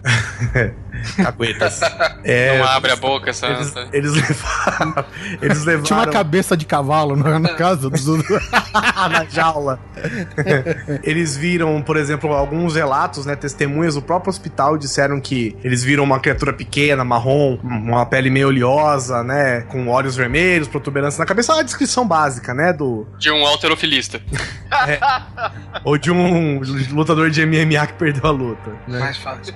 E eles levaram, depois, um comboio do exército levou eles pra Unicamp, né? Que também não se sabe mais nada sobre isso, né? O caso Diz, tá a gente sempre coloca a palavra supostamente na frente, né? Vai, vai, vai que entenda errado. Supostamente, né? Os É, milicos é, caso a gente falte com a palavra supostamente, coloquem vocês mentalmente, tá? Porque tudo aqui é supostamente. Sobre. Falando um pouquinho de Unicamp, aí é. é, Assim, isso não é, isso não tá publicado. Pra quem me contou, é uma pessoa que é irmã de um. É sempre assim. É irmã da É. cunhada do tio, do pai, do Não, filho. então. Deixando É, claro tá. que isso é su- supostamente, né? Porque Supostamente, ninguém, quer, tá? ninguém quer invasões dentro de casa. Essa pessoa ela é irmã de um tenente que servia na base militar de Campinas, lá na, naquela rosa, sabe? A rosa. Sei, depois, sei. depois, depois reclama, né? Ela diz que foi mais ou menos em meados dessa época, um prédio da Unicamp, uma- um setor da Unicamp fechado. Ela trabalhava na Unicamp na época. E que nem ela que trabalhava, inclusive eu acho que ela é docente de lá até hoje. É, nem as pessoas que trabalhavam na- naquele setor, naquele prédio específico,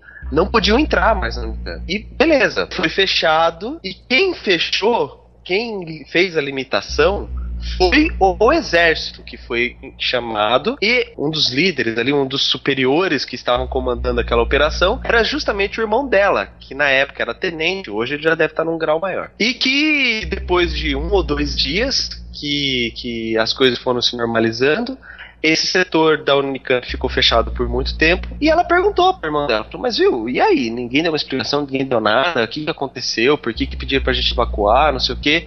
O irmão dela disse, eu não posso te falar. Então, It's classified. it's classified. Então, eu estou dizendo aos senhores que foi para a Unicamp, sim. Nós já temos testemunhas de pessoas, inclusive, que viram a movimentação militar dentro da Unicamp. Pessoas que foram solicitadas a saírem de seus laboratórios. Pessoas que jamais tiveram esse tipo de solicitação. Ossadas, pessoas chegam lá para serem analisadas constantemente. Então, para essas pessoas foi até estranho terem sido solicitadas a darem licença do laboratório quando o comboio militar chegou na Unicamp. Nós temos o relato e queria dizer que não só de civis como de militares, nós temos tudo gravado. Portanto, tudo que eu estou falando tem embasamento em testemunhas diretamente envolvidas no episódio. Gente, treinamento de incêndio. Se o próprio irmão dela não conseguiu nem soltar uma pistinha, falou, pelo amor de Deus, não fala pra ninguém, aconteceu isso aqui, ou chegou uma caixa misteriosa, não, nada. Ele simplesmente ele virou pra ela e falou assim: não posso falar. Essa parte também é uma das partes do exército, né? Que, tipo, às vezes era, sei lá, um cavalo morto atropelado por um tipo do exército. Aí chega lá, o que que era? Não, não posso falar. Segredo. O cavalo trepou com uma anta, deu um híbrido esquisito e. Ai meu Deus, não posso falar. Não, é que, tipo, qualquer coisa classify, né? Tipo, pra que que eu vou falar? Mas o... Aí depois, né, o Alien foi levado aos Estados Unidos. O corpo, su- ô, Guizão, o É, o corpo. corpo, claro, claro. Supostamente o corpo. É, o corpo foi levado aos Estados Unidos por pressão, né, da- da- das Forças Armadas Americanas. E diz a lenda que uma das trocas, porque eu não queria se desfazer, né, cara?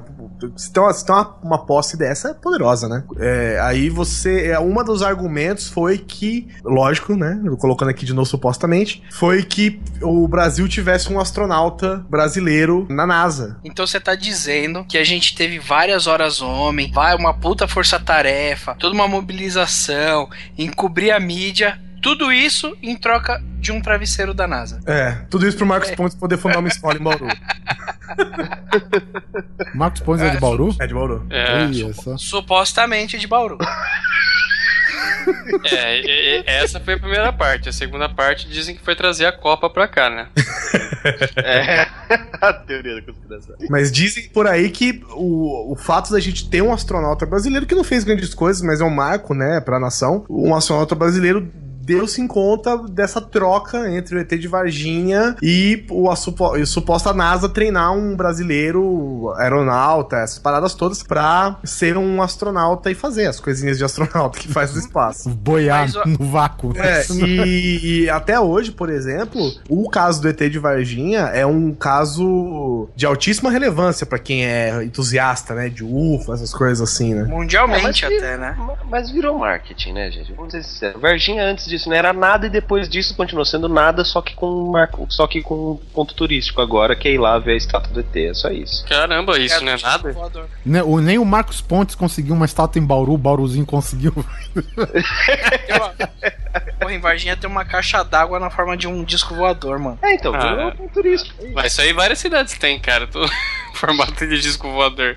Bom, di- diz que depois de, de passado alguns meses aí que. É, que- é aquela velha história, né? Depois que o caso dá aquela abafada, vem aquele vai e vem da mídia, né? Tem uma hora que o assunto aparece, tem outra hora que não. E nesse meio tempo diz que os famosos Men in Black, sei lá se brasileiros ou gringos, aí apareceram na casa das meninas, que foi justamente no começo da.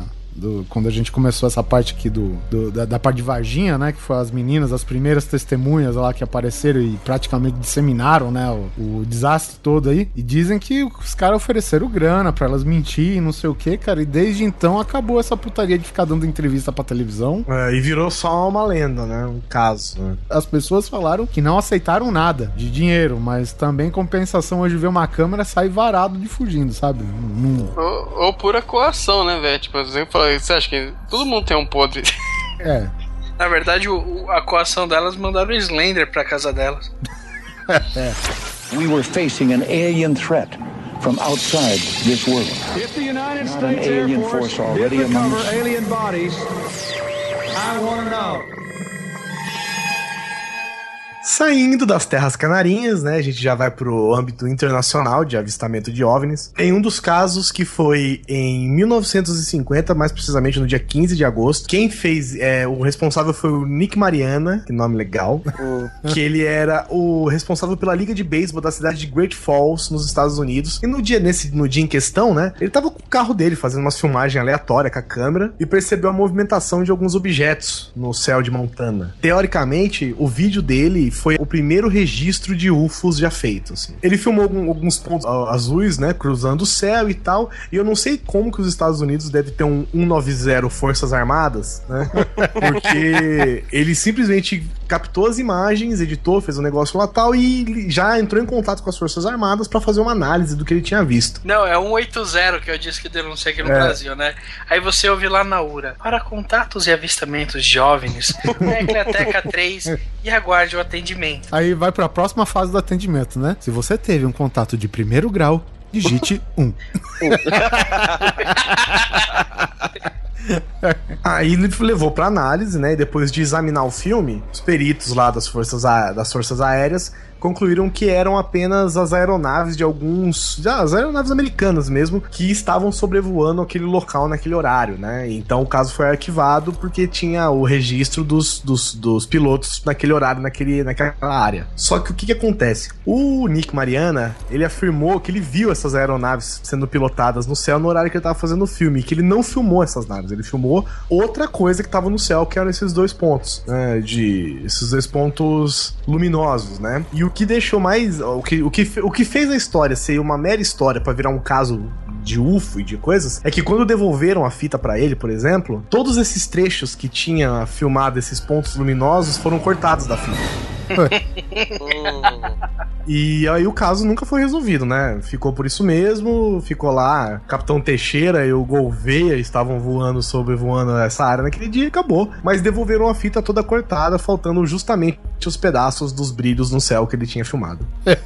Não era nada, não era nada. Ou que ele tinha fumado. né? Era o pra Pequeno Príncipe, né? Chegou com os corvos, né? Estelares lá. É, cara, te- tem caso, por exemplo, assim, casos que, que o pessoal já tem um certo padrão pra identificar o que que é, que não chega a ser, assim, relatado como um OVNI, né? Por exemplo, tem, tem alguns casos, cara, absurdo, assim, cara, tipo, vários pontos um atrás do outro, todo em pleno dia, e, sabe, com um certo grau de luminosidade e tal. O cara falou, ó, tá vendo isso daqui? Eu que filmei. Isso daqui são pássaros, cara. Porque di- diz que a pena, né, tem uma oleosidade É, que reflete. que e tal, reflete, dependendo do ângulo. É, é, quer dizer, aquela explicação, né? Não, porque os pássaros refletem a luz de Uranus, é, no- no- enquanto a Lua tem o seu eclipse, não sei o quê. Mas enfim, cara. Até então eu vi também um documentário que só desmentia essas paradas, entendeu? E tem algumas explicações bem. Assim, parece absurda, cara, mas é verdade, sabe? É, e tem alguns fenômenos que são puramente naturais, né? É claro que não são fenômenos do cotidiano das pessoas, mas são naturais, que nem tem, por exemplo, relacionado à aparição de fantasmas, aquelas luzes circulares que aparecem, tipo,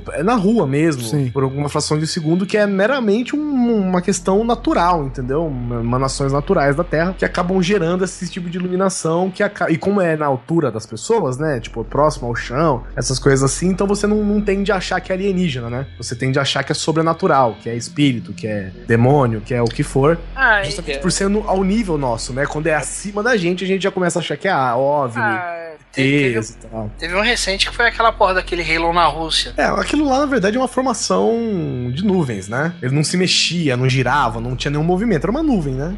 Simplesmente fez um formato estranho, como o Halo que tem no céu, por exemplo, num dia muito seco que tá prestes a, a, a chover, né? Que tá com temperatura baixa e forma aquele arco-íris em volta do céu, né? É uma, mera- uma mera questão. Uma mera questão natural mesmo, né? Que a gente não pode ver um buraco no nada que a gente já começa a achar, né? Meu Deus do céu, né? O mundo tá acabando. Tudo que acontece diferente, o mundo tá acabando, né? Apocalipse chegando. Mas será que tudo isso indica o fim do mundo? O fim do mundo ou o fim dos seres humanos, né? Porque o mundo tá aí. É, o mundo tá aí faz E um vai tempo e vai continuar. aqui, irmão, ó. A gente tá aqui só pra fazer plástico. Só pra É, fazer plástico. Já dizia George Carlin. Um outro caso internacional aqui foi em Melbourne, na, na Austrália, é, que foi no dia 6 de abril de 1966. Você vê que é, é tudo bem antigo, né? Assim, a maioria dos relatos, né? Mais de 200 pessoas presenciaram o disco voador prateado sobrevoando a cidade e pousando em um celeiro perto de uma escola. E depois saiu fora. Caso estranho, a gente tá colocando esse título, né? Na Austrália, lá eles provavelmente colocaram apenas mais um dia, né? Provavelmente vindo de Outback ou Billabong, né, cara? Só que uma das coisas impressionantes dessa informação é que tem pelo menos, pelo menos 200 testemunhas oculares, né, desse disco voador, né? E al- alguns alunos, por exemplo, tinham pessoas tendo aula de educação física na escola próxima ao celeiro que o, ali que o OVNI estacionou. E aí, além disso, saíram vários curiosos e tal e viram que a, na- a nave tinha basicamente o tamanho de um carro, praticamente, e depois de 20 minutos ele simplesmente saiu numa velocidade que nenhum avião é capaz de chegar. Eu não sei como é que as pessoas conseguem medir as velocidades de um avião nos olhos, mas, né, disseram que era impossível um avião chegar, ainda mais em 1960, né, cara? É, tudo era impossível, né? É, impossível avião chegar nessa velocidade, por exemplo. 1960, tudo era impossível. Nove anos depois, o homem tava na lua. Olha lá. E foi 66, na verdade. E durou Três anos então. Três É, anos depois. É pior ainda. E durou uma média de 20 minutos, né? Toda essa cena, essa, essa loucura. E que é, não tinha absolutamente nenhuma filmadora e nenhuma câmera fotográfica que pudesse ter registrado o evento naquele Ah, momento. cara. Puta Então, todas as testemunhas, tudo, todos os dados, todas as informações relacionadas a esse OVNI são baseadas em relatos. Uma vez eu vi uma tirinha que acho que retrata bem a realidade, pelo menos que, o, do, do que a gente tem documentado hoje em dia, né? Um cara tá na janela, olha, um disco voador. Aí o cara, pera aí que eu vou pegar a minha câmera ruim, o meu microfone detestável, o meu não sei o que, sabe? Pra poder registrar. Porra, velho. Né? Eu acho que o que acontece é o seguinte, cara. Os ETs são responsáveis pela fabricação da TechPix. Aí, aí eles rastreiam essa porra, aí eles só aparecem pros caras que tem TechPix, sabe? Eles falam, tô sossegado, essa porra não vai filmar mesmo. É a única câmera que tem delay quando você tá filmando. que eu acho que esse delayzinho é pra dar tempo deles selecionarem as imagens, tá ligado? Pra colocar a camuflagem, né, certa a tempo, né? Já em, nove... em 81, na França, na cidade das, na terra dos baguetes e dos bigodes, E dos é, beijos de rapaz. a versão francesa, a NASA deles lá, né? Deve ser Nazu, né? É meio nasol, né? É, é Nazeaux, né? Nazeux. Nazu.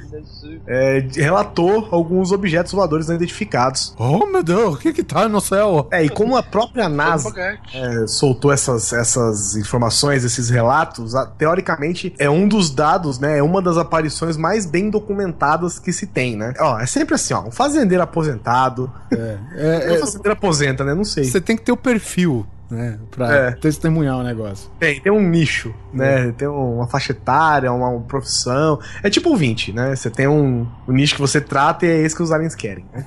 o cara chamava Renato Nicolai, tava lá, cuidando do seu jardim, papapá, e escutou um assovio que. Tá escrito assim, ó. Aqui tá escrito assim: escutou um assovio acompanhado de uma aeronave. tipo. uma puta de uma sombra no quintal. Chamou o cara subindo. Chama a Força Aérea que eu tô sem freio. Sai da frente, ô, cidadão! E segundo ele, ficou pairando no ar por né, uns dois metros de altura, mais ou menos, durante uns. Né, nem um minuto. Né? Essa precisão das testemunhas é foda também, né, cara? Não, deixa eu correr com uma trena lá, 2 metros e 35 depois. Cara, acho que eu já sei o que que era o assovio, cara. Acho que era algum flanelinha que viu a nave chegando. Deixa eu... Hoje a gente, já tem, a gente tem aquelas trenas eletrônicas, né? Que é tipo o formato de pistola, é só apontar. Ah, tá um OVNI, deixa eu jogar lá a trena. Você queima pessoas lá na Amazônia. eu, eu gosto também quando tem essas conversões. É claro que eu vou dar o dado errado aqui, mas ele tem essas conversões que quando tu converte pra métrica, pro sistema métrico, né? Ele fica todo errado, né? Então, tipo assim, ah, qual a altura que estava esse, esse OVNI? Ah, estava aproximadamente uns, uns 4 pés de altura. Aí quando converte, tipo, estava aproximadamente 1,98 centímetros, sabe?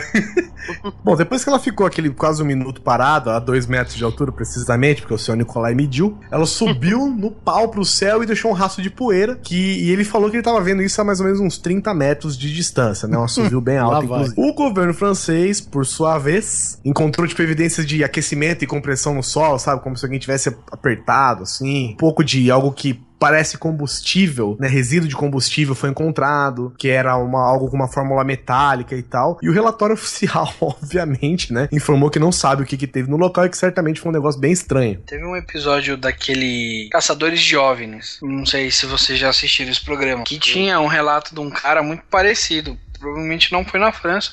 Que aqueles caras não saía de nevada, né? Mas aconteceu algo similar, só que era uma nave bem pequena. E, cara, o mais bizarro, é lógico, a gente é um, é um programa editado, precisa de audiência, etc. Mas é onde essa nave ficou pairando lá, foi dito no Caçador de OVNI, não cresce mais vegetação, mano. Todo o solo embaixo tá morto e nada vai reverter, tá ligado? Foi morto por, por conta de uma radiação muito forte, assim. E eu acho isso muito Caraca. bizarro, né, cara? Aí você tem o velho aí que foi, foi apertado no chão com a pressão da nave. Não, ele foi assoviado. O chão apertou mais longe dele.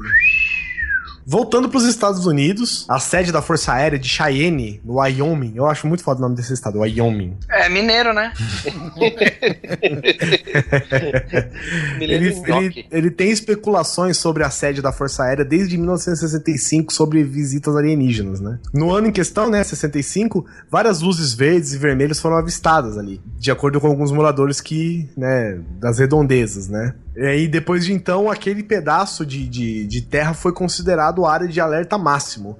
Em 76, o oficial Bruce Firstenmacher, Firstenmacher, eu não sei como se fala esse nome. Pa- parece aquela, aquela mulher do filme original do Super-Homem, tá ligado? Senhorita Tashmaker! Eu ia falar dela agora. É, diz que viu um objeto branco voando com essas mesmas luzes e que tinha um formato oval, alongado e tal, é, que na, pelas testemunhas foi descrito como cigarro, né? Forma de um cigarro, de um charuto, provavelmente, né? Alguns policiais foram enviados para vasculhar o local e tal. O OVNI já tinha desaparecido, né? Como já se sabe. Continuaram perseguindo, ela sumia, chegava, aparecia, sumia, tá, tá, tá, tá, tá, tá, e dificultou o trabalho. Depois de mais de duas horas de busca do negócio, a, a suposta nave levantou voo numa velocidade absurda e sumiu, né? É, próxima à área da Força Aérea, eu não sei porque a Força Aérea não tinha um avião, né, pra perseguir essa nave, né? Já que os policiais tiveram que perseguir de viatura, caralho, dessa, dessa nave. Outra coisa aqui também é. Puta, aí, ó, o cara que só assistiu o History Channel, né? Nesse Caçadores OVNIs tem um outro episódio que mostra é, uma nave triangular. Eu não sei se a gente fala dela aqui na pauta. Que ela foi vista em vários lugares, etc e tal. E depois que começaram as aparições dessa nave triangular, os caras monitoram, né, a área 51 com foto, porque tá liberado agora você tirar foto da base, foto aérea, né, pelo Google Satélite. E aí os caras falam, apesar de ninguém saber o que é essa nave triangular, depois da aparição dela, foi construído uma porra de um hangar gigante na área 51, tá ligado? Ou seja, às vezes os caras ficam aí duas, três horas, ninguém tem nave pra bater, por quê? Porque a porra é dos Estados Unidos, tá ligado? Muitas vezes, talvez, o, o- só os policiais ficaram na viatura cobrindo aí o caso, porque é, eles não tinham permissão pra saber mais, então bota eles mesmo. É, tem, tem a teoria que essa nave aí é, é americana e que Uhum. faz parte do projeto Aurora. É, e triangular por triangular, se você for pegar o formato do F-117, né, cara? Exatamente. Não só do Uhum. F-117, como do B2 também, né, cara? Ela é triangular porque ela é Illuminati. Tem um olho embaixo também. Eu vou ali embaixo. É, cara, mas o, o F-117 e o B-2, cara, são, cara, aviões sinistros, velho. Uma vez eu vi, quando eu, eu falei daquela primeira, digamos assim, relato de objetos voadores não identificados, que o cara enxergou os bumerangues. Se você fazer uma comparação, os bumerangues hoje eles são ex- quase exatamente iguais que o B2, né? Aquele bombardeiro B2, todo preto que parece um morcego. Sim. Entendeu? Então, cara, quem não me garante que essas porra já estavam, né, já aí né, em projeto, cara? Eu- E outra, né, Oliver? Não tirando o mérito dos caras que projetaram, e descobriram e fizeram, mas quem garante que essa porra aí também não é da tecnologia alienígena? É, isso a gente vai falar logo depois. Tem um nome certo pra esse, pra esse tipo de coisa. Tem também um caso interessante, né, que foi considerado os OVNIs e a paz atômica, né? Em 2010, os Estados Unidos, seis oficiais do Reino Unido e dos Estados Unidos que tinham um arquivo X, né, que teoricamente comprovava a a, presença de extraterrestres no planeta, É, cara, porque queira ou não, não assim, a gente não se inclinando pro lado fantasioso da coisa toda, né? Dessa de cultura, né? Que a gente tem de série de TV, filme e tal. Mas imagino que cada governo tenha, né, cara, algum, algum departamento que estude essas porra, né, cara? Por Ah, que. com certeza tem, cara. Com certeza tem. Eu vou fazer um entre parênteses aqui. Bem pertinho daqui onde eu moro, tem uma base da Marinha. Ok, não me explique, não quero saber como. Mas tem, onde diz aí a, a teoria da conspiração que eles têm um projeto da bomba atômica do Brasil. Fica aqui uma parte aqui, outra na Unicamp, né? Bem em frente aqui onde eu moro tem um morro que é conhecido como Morro Araçoiaba, alguma coisa assim, que fica numa fazenda que chama Fazenda Ipanema. Esse morro, ele é constituído por um mineral, que agora eu não me lembro agora qual o nome, que quando você passa de avião por cima, ou bússola, essas coisas, fica tudo maluco. Os instrumentos, etc, né? Aí começaram a falar que já tem, que aqui é tipo, entre aspas, a área de pouso de OVNIs, e que aquela base do exército ali, da, aquela base militar, tá ali pra estudar essa tecnologia alienígena, blá blá blá blá. A criatividade do povo chega num nível que você, você já começa até a falar assim, ok, fazia sentido até aqui. E de repente, porque você pega uma conjunção de fatores e uma besteira gigantesca. A gente tem que tomar, tomar cuidado também pra, fazer, pra não fazer isso. Esse morro aqui, realmente, se você olhar à noite em direção a ele, você várias coisinhas de luz girando lá em cima, mas você fala, ah, é meteoro, é, é satélite, é o cacete A4, o, o efeito desse minério que dá um efeito de luz bonito, sei lá é o que. Mas, Mas se esse minério tem esse efeito mesmo na, na- nas comunicações de bússola e o cacete, Neto, muitas vezes essa base militar tá aí por esse motivo, entendeu? então, né? Eu tô achando que esse minério dá pra fumar. Supostamente dá. Supostamente. É pedra, né? Então, eles em 2010 eles soltaram, né, esse arquivo X aí, e que tinha o, testemunho de pelo menos uns 120 militares sobre a presença, que falavam sobre a presença de ETs na Terra. E um deles falava de alguns OVNIs que eram responsáveis por desarmar bombas atômicas. É, um, do- um dos caras que testemunhou é o Robert Salas, né? E ele disse que presenciou em 1997, na base de Malmstrom, é, lá em Montana, a visita desse OVNI, né? Ele falou que o objeto só parou sobre o local e tal, e depois disso, cara, eles foram se certificar, fazer uma manutenção e tal, e viram que tinham pelo menos 10 mísseis nucleares desarmados dentro da base. E esses ataques, além disso, não só isso, esses ataques também aconteceram, tipo, na década de 70, na década de 80, e tem outros vários relatos sobre isso, né? Um deles, um dos oficiais britânicos, ele falou que ele viu um objeto metálico parecido com um olho, olha lá, Sussi, Illuminati, Illuminati.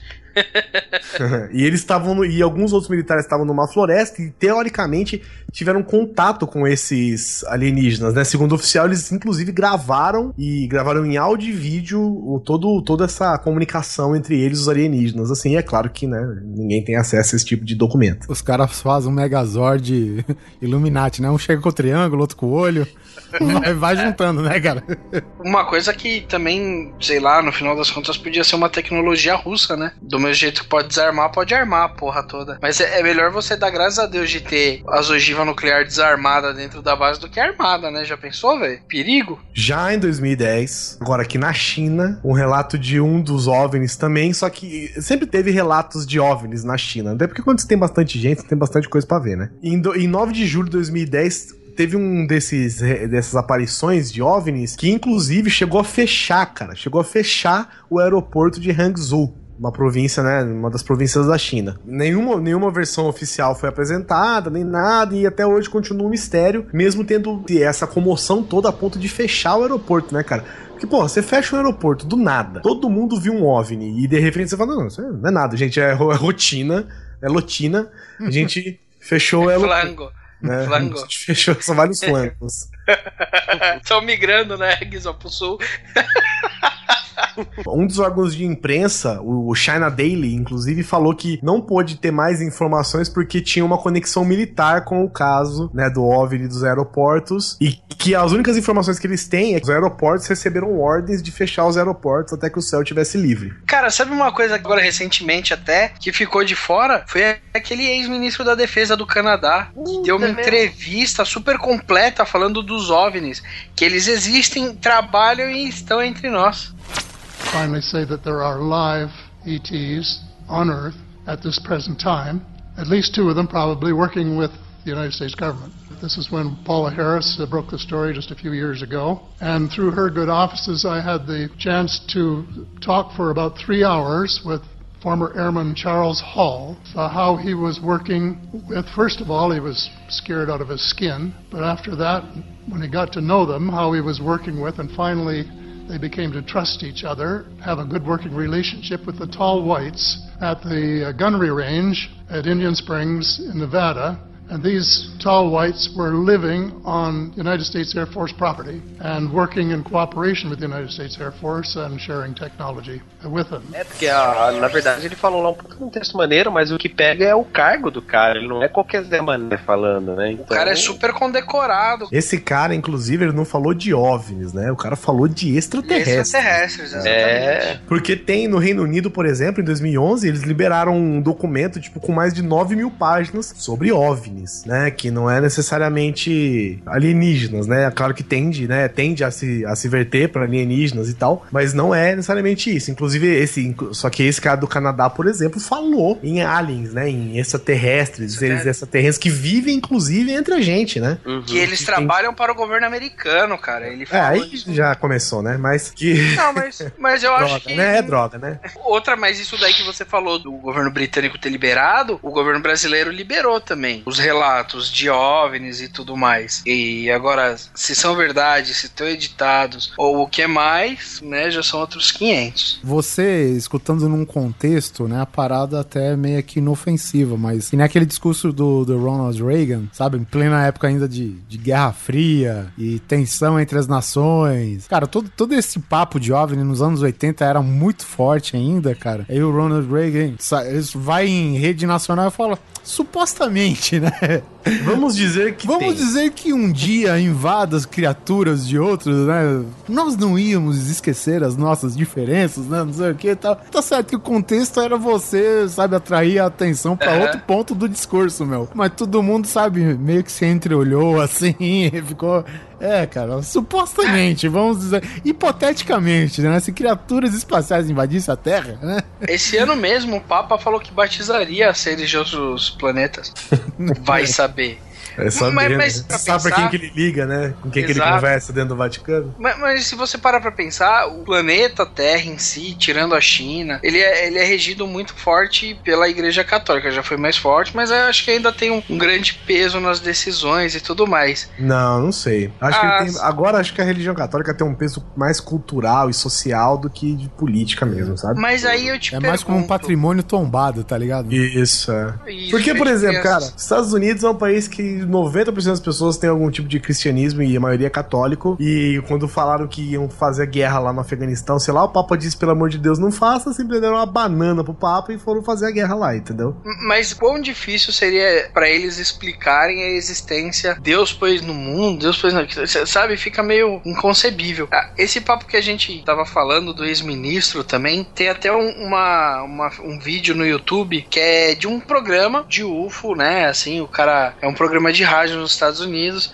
O cara recebe ligações. Eis que Durante a transmissão, o cara recebe uma ligação de um cara super aflito, super tenso, falando que ele é do exército, que ele tá ali, que ele vai ser repreendido por isso. Ah, eu vi isso aí. Line, you're on the air. Hello. I, I, I don't have a whole lot of uh, time. Well, look, look, let's begin by finding out whether you're using this line properly or not. Uh, Area, Area 51. Yeah, that's right. Okay, what what we're thinking of as as aliens are they're uh, they're they're extra dimensional beings. They they are not what they claim to be. The government knows about them, and I I started getting. In some way, something knocked us off the air, and we're on a backup system now. Well, did you hear? Now, you tell me because you were listening. That was awful strange. There was a really weird guy on the air when it went off? Yeah. Real weird out. Cara, eu, eu vou no banheiro porque eu acho, eu acho que eu me caguei. Por, por mais que seja mentira, cara, ó, é- era de se cagar mesmo, cara. Não é tenso porque o locutor fala, né? Ah, que eles vão desligar o sistema, aí do nada a rádio cai, né? A rádio sai do ar e aí depois dá um minuto a rádio volta. A gente vai deixar esse programa de rádio. O programa chama é, Syndicated é, Talk Show, se eu não me engano, que é com o Art Bell, foi em 97. E o cara começou a falar que trabalhava na área 51 e, e começou a contar casos de alienígenas e a rádio inteira saiu do ar logo em seguida, né? É, é todo em inglês, tá? Mas eu vou deixar aqui pra vocês. Ela é, ele é em inglês, mas ele tem o texto todo, porque começou áudio, né? O- É, é um vídeo, então ele tem todo o texto da conversa junto aí. Você falou do Ronald Reagan, Oliver, e tem, mas tem um caso também com o Churchill, cara, e com o Eisenhower, que eles decidiram ocultar todo o registro de aparições de OVNIs feitos pela, pela tripulação de um avião da Força Aérea Britânica. Da Força Real, né? Aérea Britânica. Eles tiveram um relato de OVNIs de toda a tripulação presenciou, viu e tal. E ambos, tanto o Churchill quanto o Eisenhower, resolveram é, é, ocultar, né, essa informação. E ele não, não só isso, como o Churchill falou o seguinte: ele falou que todos os registros de OVNIs feitos pela Força Aérea fossem escondidos do público. Porque ele disse o seguinte: ele falou que não queria que nada transtornasse os ideais religiosos do povo. Olha isso, cara.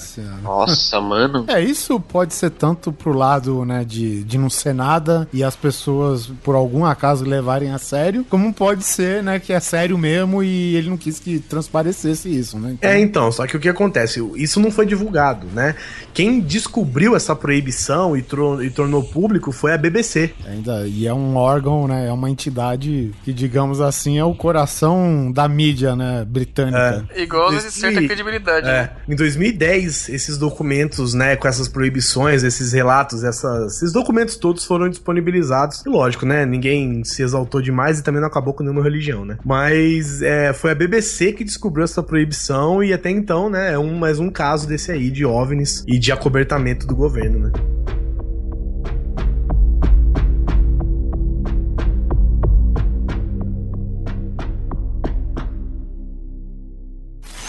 We were facing an alien threat from outside this world. If the United Not States Air Force, force already did recover us. alien bodies, I want to know.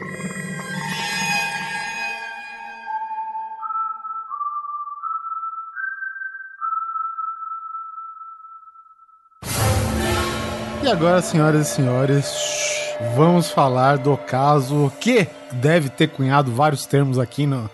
deve ter gerado vários jargões, várias expressões, definiu leis, criou entidades. Vamos falar do caso Roswell, julho de 1947. E para e pra variar, um fazendeiro. Ah lá. no interior dos Estados Unidos? É. Depois de ter tomado aquele seu belo café com ovos e bacon, saiu para o seu para dar uma volta no seu rancho, cara, e começou a ver um certo estrago, digamos assim, né? Muitos destroços, marcas no chão. E foi aí, cara, que é, ele decidiu, né, chamar as autoridades. A Quem que princ- ele chamou? e quem que ele chamou? Um, um, no- um no 800 Army.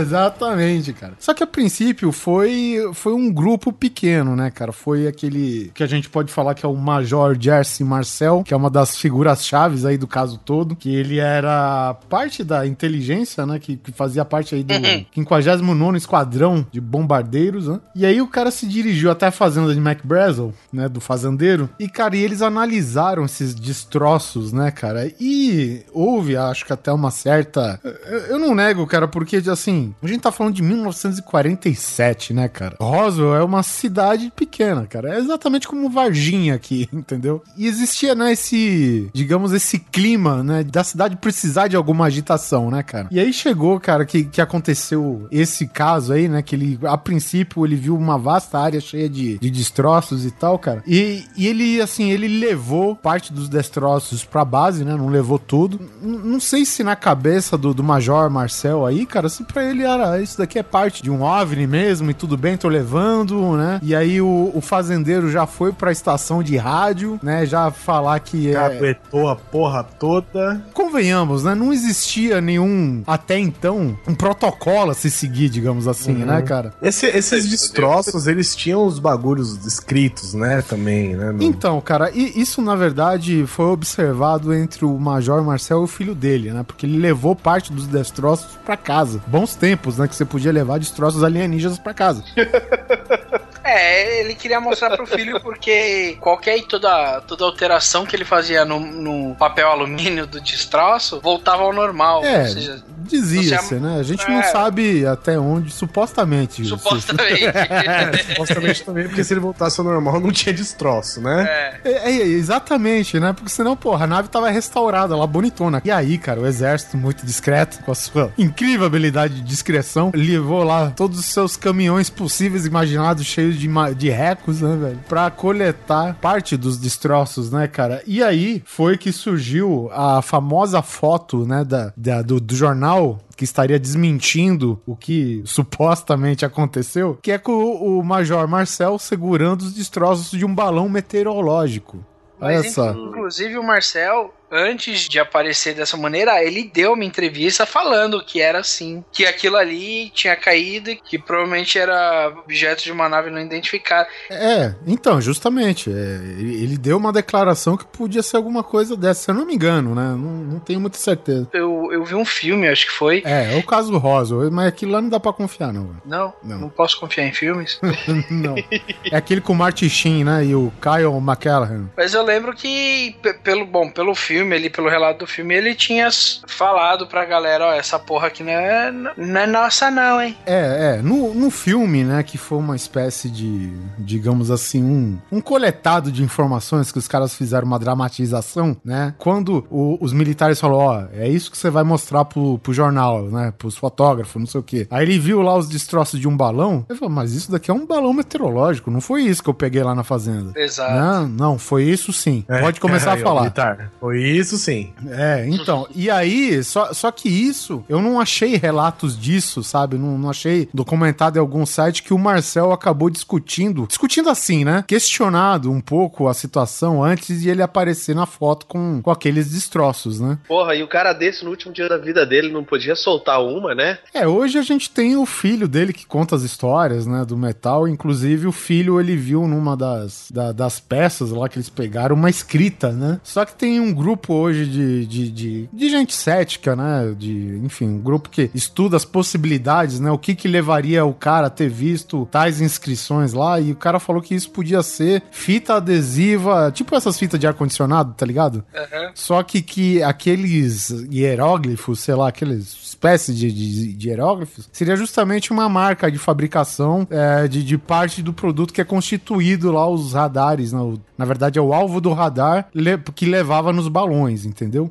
Só que aí é é o seguinte, ok, o exército queria desmentir que era um, um balão meteorológico. E aí eu vi um documentário bacana, cara, que diz, cara, tem registros aqui da queda de um balão meteorológico, sei lá, 25 quilômetros da base, que era muito mais perto do que em Roswell, né? E não chamou a atenção desse jeito. Por que que esse balão meteorológico, de repente, despertou a sede, né, de, da- do, do exército de ter que ir lá e, e falar que é não sei o quê? E aí surgiu outras teorias, né, que era um o tal do projeto Morgul, que era um balão meteorológico, só que destinado, assim, a fazer espionagem, né, em grandes altitudes, né? E isso, é, na, na verdade, eles estavam querendo espionar a Rússia. Ah, ah, Os te... Enfim, estamos no berço da Guerra Fria, caralho. Não, não queria. Tanta gente pra Quem, ir. quem quer espionar a Rússia? Os Estados Unidos agora? Pois é, cara. Supostamente os Estados Unidos. É, e, e é isso, né? Era um projeto militar ultra secreto, digamos assim, né? Então, até inclusive um dos caras que rebatem né, as, as informações lá do, digamos, dos entusiastas e dos ufólogos, ele fala, claro que ele- o exército tá preocupado com isso. O exército não, ia- não- não iria gostar de que a informação, ah, era só um projeto secreto dos Estados Unidos que tava investigando a Rússia, sabe? Não queria que, ok, faz sentido, cara. Aí se questionou mais outra coisa. Disseram que tinha muitos destroços, né, cara? Aí teve um grupinho recentemente que fez uma simulação de um balão. Eu acredito que não seja igual ao projeto Morgul, cara, propriamente dito, cara, porque foi tão sem graça a simulação, sabe? Eles basicamente amarraram, eles fizeram com o mesmo material da época, um balão meteorológico, né? O que basicamente era feito, todo o balão. E aí eles começaram, deixaram ele subir a altitudes grandes, né? E começaram a estourar os balões com tiros de escopeta de longe, sabe, de rifle. Não fica estrago no chão, sabe? É, E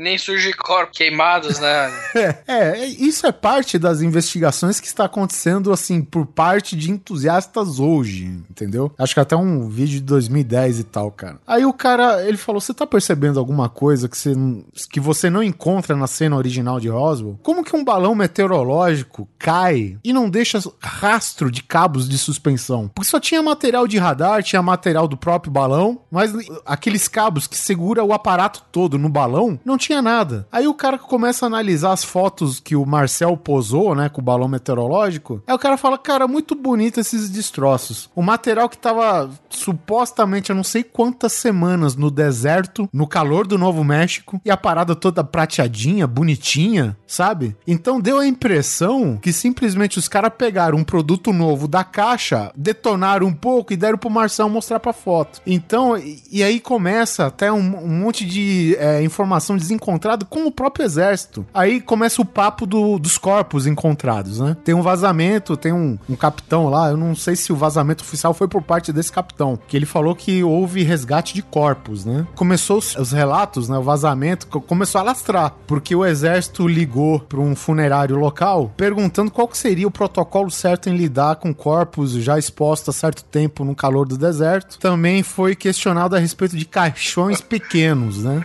Liga pro cara, alô, é da funerária? É. Supostamente falando.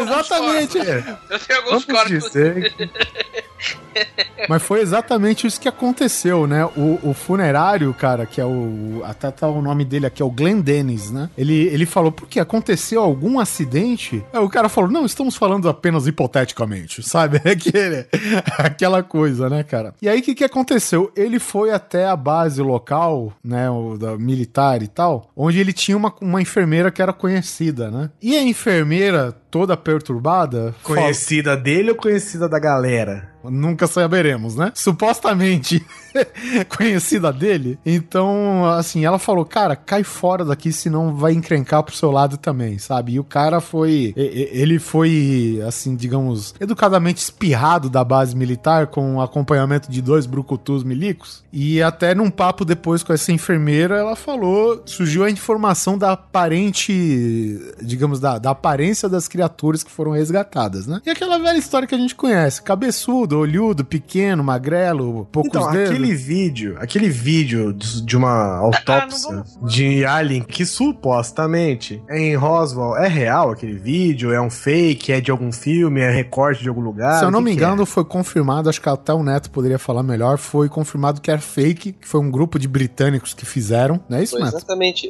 foi- exatamente isso. Inclusive, essa notícia é nova, não tem nem um mês isso. Isso, é. Era um cineasta, al- alguém que trabalha com essa área de cinema, inglês, que ele fez, ele produziu esse vídeo, mas, aí que sempre tem o mas, né? Que ele foi inspirado num vídeo original que existe, só que estava em condições lamentáveis, não dava mais para nem para usar, nem para manusear o, o vídeo direito. Então, com o que eles tinham, ele reproduziu exatamente o vídeo.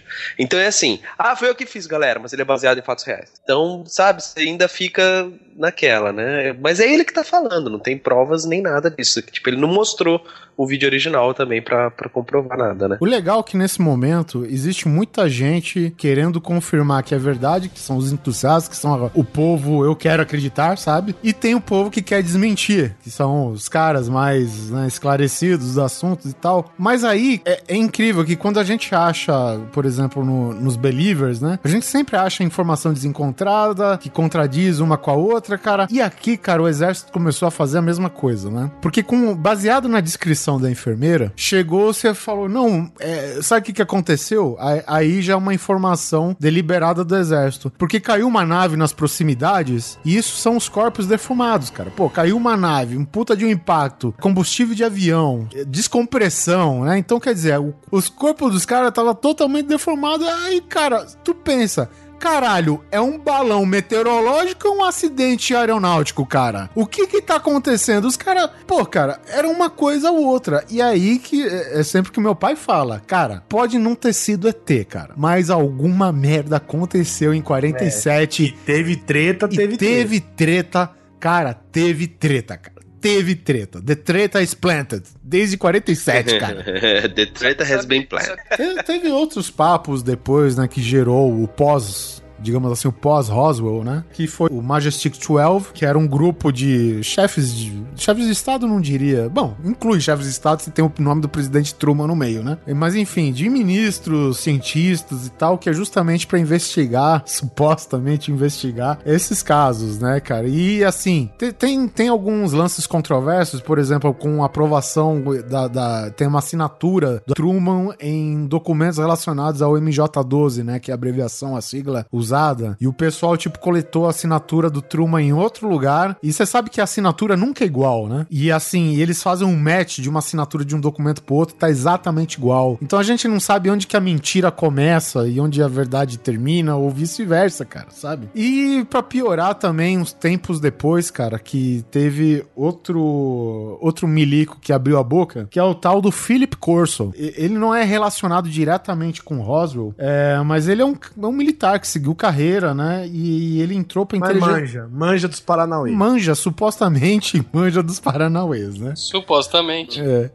E isso, ele entrou pra essa. Ele começou a fazer sua carreira, né? Entrou pra inteligência americana em 42. É, em 47 já era major, né? Ele conta um caso. Isso foi num livro que ele escreveu que chama The Day After Roswell, né? O dia depois de Roswell. E ele fala que numa na base de Fort Riley, onde ele fazia parte até do, do, do corpo de segurança lá da base, ele chegou alguns engradados lá, né? Da, de Roswell. E, e isso no ano de 47, né? Exatamente no mesmo ano que aconteceu o acidente. E aí diz que o pessoal, ó, cara, chegou uns engradados aí, eu vi, não entendi nada. E ele, como chefe do departamento, falou: não, pode deixar que eu vejo. E ao abrir né, os engradados e tal, né? Ele viu o- os corpos, digamos assim, né? E aí o que, que ele fez? Tampou e, como um bom militar que era até aquela época, não abriu a boca. Passou-se o tempo, e aí que começa, tipo, uma parte controversa de todo o depoimento do Philip Corso, né? Depois de ele ter feito carreira militar, ter uma carreira, se tornou coronel, né? Em 60, o pessoal deixou ele como reservista, e ainda da Guarda Nacional, né? Não era nem do, do próprio, do exército em si, cara. E isso seria como uma fachada pra ele atuar meio que, sabe, low profile. E aí ele conheceu, tá, um general que deu um novo foco pra missão dele, isso já era 61, que era anal- analisar uma suposta nave apreendida em Roswell. E o que que esse cara declara no livro dele? Que simplesmente chegou no escritório dele um arquivo de aço, baixou uns arquivos lá,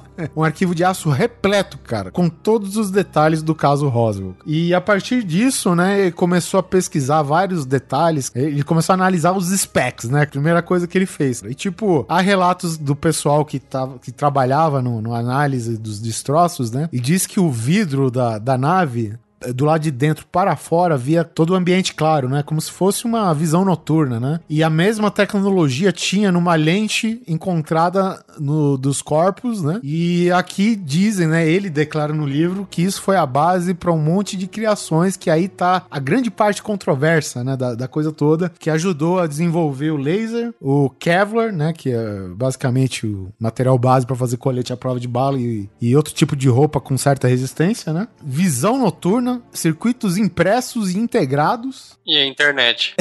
internet, digamos, fibra ótica, né? Fora aquilo que eles não conseguiram fazer a engenharia reversa. Porque uma coisa que, diga-se de passagem, o Felipe Corso também, cara, ele, antes de ele entrar nessa, né, do- levando em conta se a gente tá acreditando na palavra dele, ele fazia engenharia reversa de vários itens bélicos que eles pegavam da, do- dos estrangeiros na guerra. Então ele começou a analisar, sabe, tipo tanque aeronave francesa, bom, armas russas e por aí vai. E aí, ele não, né? Mas ele tinha um grupo de engenheiros, cientistas e tal, que fazia uma, uma espécie de engenharia reversa e adaptava para as necessidades do exército americano, né? E isso ele fez, teria começado a fazer também com o que teria encontrado em Roswell. A grande questão é uma coisa que nem os ufólogos defendem este cara, porque ele tá roubando o mérito de vários ganhadores Nobel aí, sabe? Do cara que descobriu o laser, do da, da, da mulher que inventou o traje à prova de bala, um monte de coisa, entendeu? Então, como começa a machucar um pouco nos grandes ícones americanos, né? Então o pessoal falou: não, não, peraí, não é bem assim, entendeu? Também não é por aí, né? É, tem um ufólogo lá que é, é interessante. Inclusive, é um dos ufólogos que mais. Eu não vou lembrar o nome dele agora. Ele tem vários tentáculos, digamos assim. Até no- nos documentários do caso Varginha ele apareceu. Ele, ele realmente questiona, né, cara? Porra, o governo americano investiu não sei quantos milhões nesses caras. Esses caras investiram não sei quanto das suas vidas pra criar um negócio desse, né? E pegou pesado justamente no quê? Na pesquisa de visão noturna, na pesquisa do laser, que é um negócio, em termos é, modernos, até um negócio novo, e fibra ótica.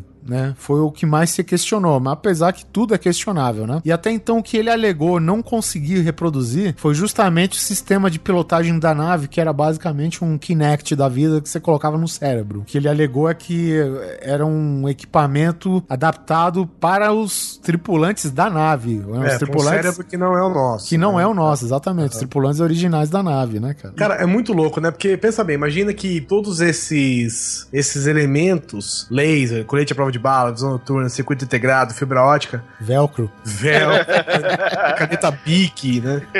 Todas elas foram passadas pra cada uma dessas pessoas que foram os responsáveis por terem inventado isso. né? Aí os aliens entregam, né, a tecnologia pra cada uma dessas pessoas que teoricamente foram os responsáveis por inventar isso, beleza. Aí eles fazem toda essa entrega, falam assim, ó, não desenvolva isso, desenvolva com, com calma. Não se preocupe, tem muitos anos ainda pra você fazer, não sei o que e tal. E sai voando embora a nave, com todas essas coisas juntas que foi entregando um pra cada um. Aí eles, ah, beleza, beleza, Guzmão. E aí, pra onde a gente vai agora? Ah, capitão, vamos voltar, beleza, vamos voltar, não, não sei o que. Aí, meu Deus, perdi, pá! Cai a nave com todas as paradas dentro, tá ligado? É, cara, olha a teoria.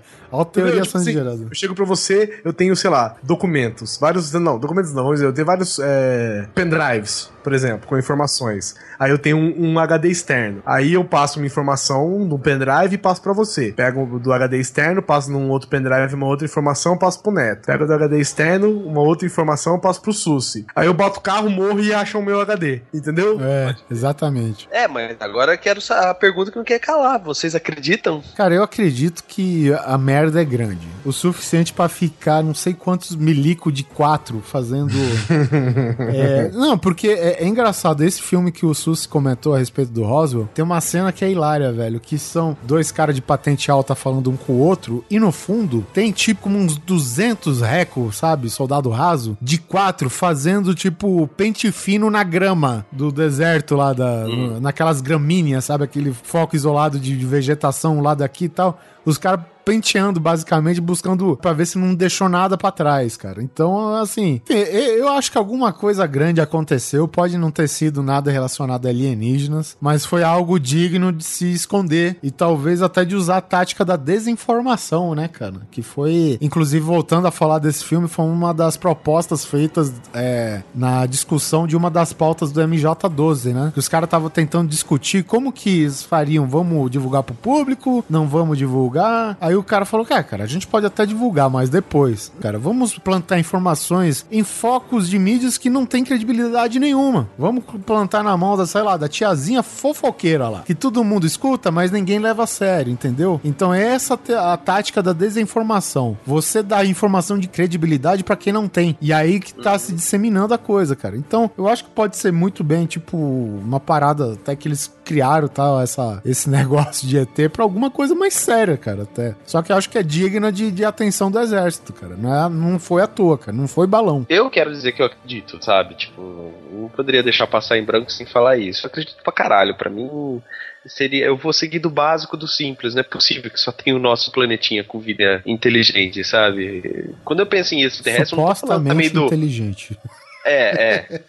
Eu não tô falando assim do, do disco da nave inteligentíssima que vem pra Terra. Não, eu tô imaginando desde bactérias e micro-organismos. Pra você ver, só na nossa galáxia já tem mais ou menos um cálculo aproximado de 50 planetas com possibilidades de, de ambiente igual à Terra. No mínimo, bactéria lá já vive, sabe? Inclusive descobriram um há pouco tempo que ele é idêntico à Terra, só que ele é 10% maior só. Mas ele é idêntico com temperatura, rochas, possibilidade de ter água no estado líquido. Então, assim, partindo da só, só vamos pensar em ciência, sem crença, sem nada. Eu não tenho dúvidas nenhuma que em algum lugar nesse, nesse universo aí deve ter vida, com certeza, cara. Eu também acredito nisso. O que eu não acredito é que exista uma civilização que, entre tantos outros bilhões de planetas e galáxias incontáveis, sabe, intermináveis no universo, resolveu vir brincar na Terra, sacou? Aham. Ou que todas elas sejam, ou que todas as civilizações sejamos a única civilização incapaz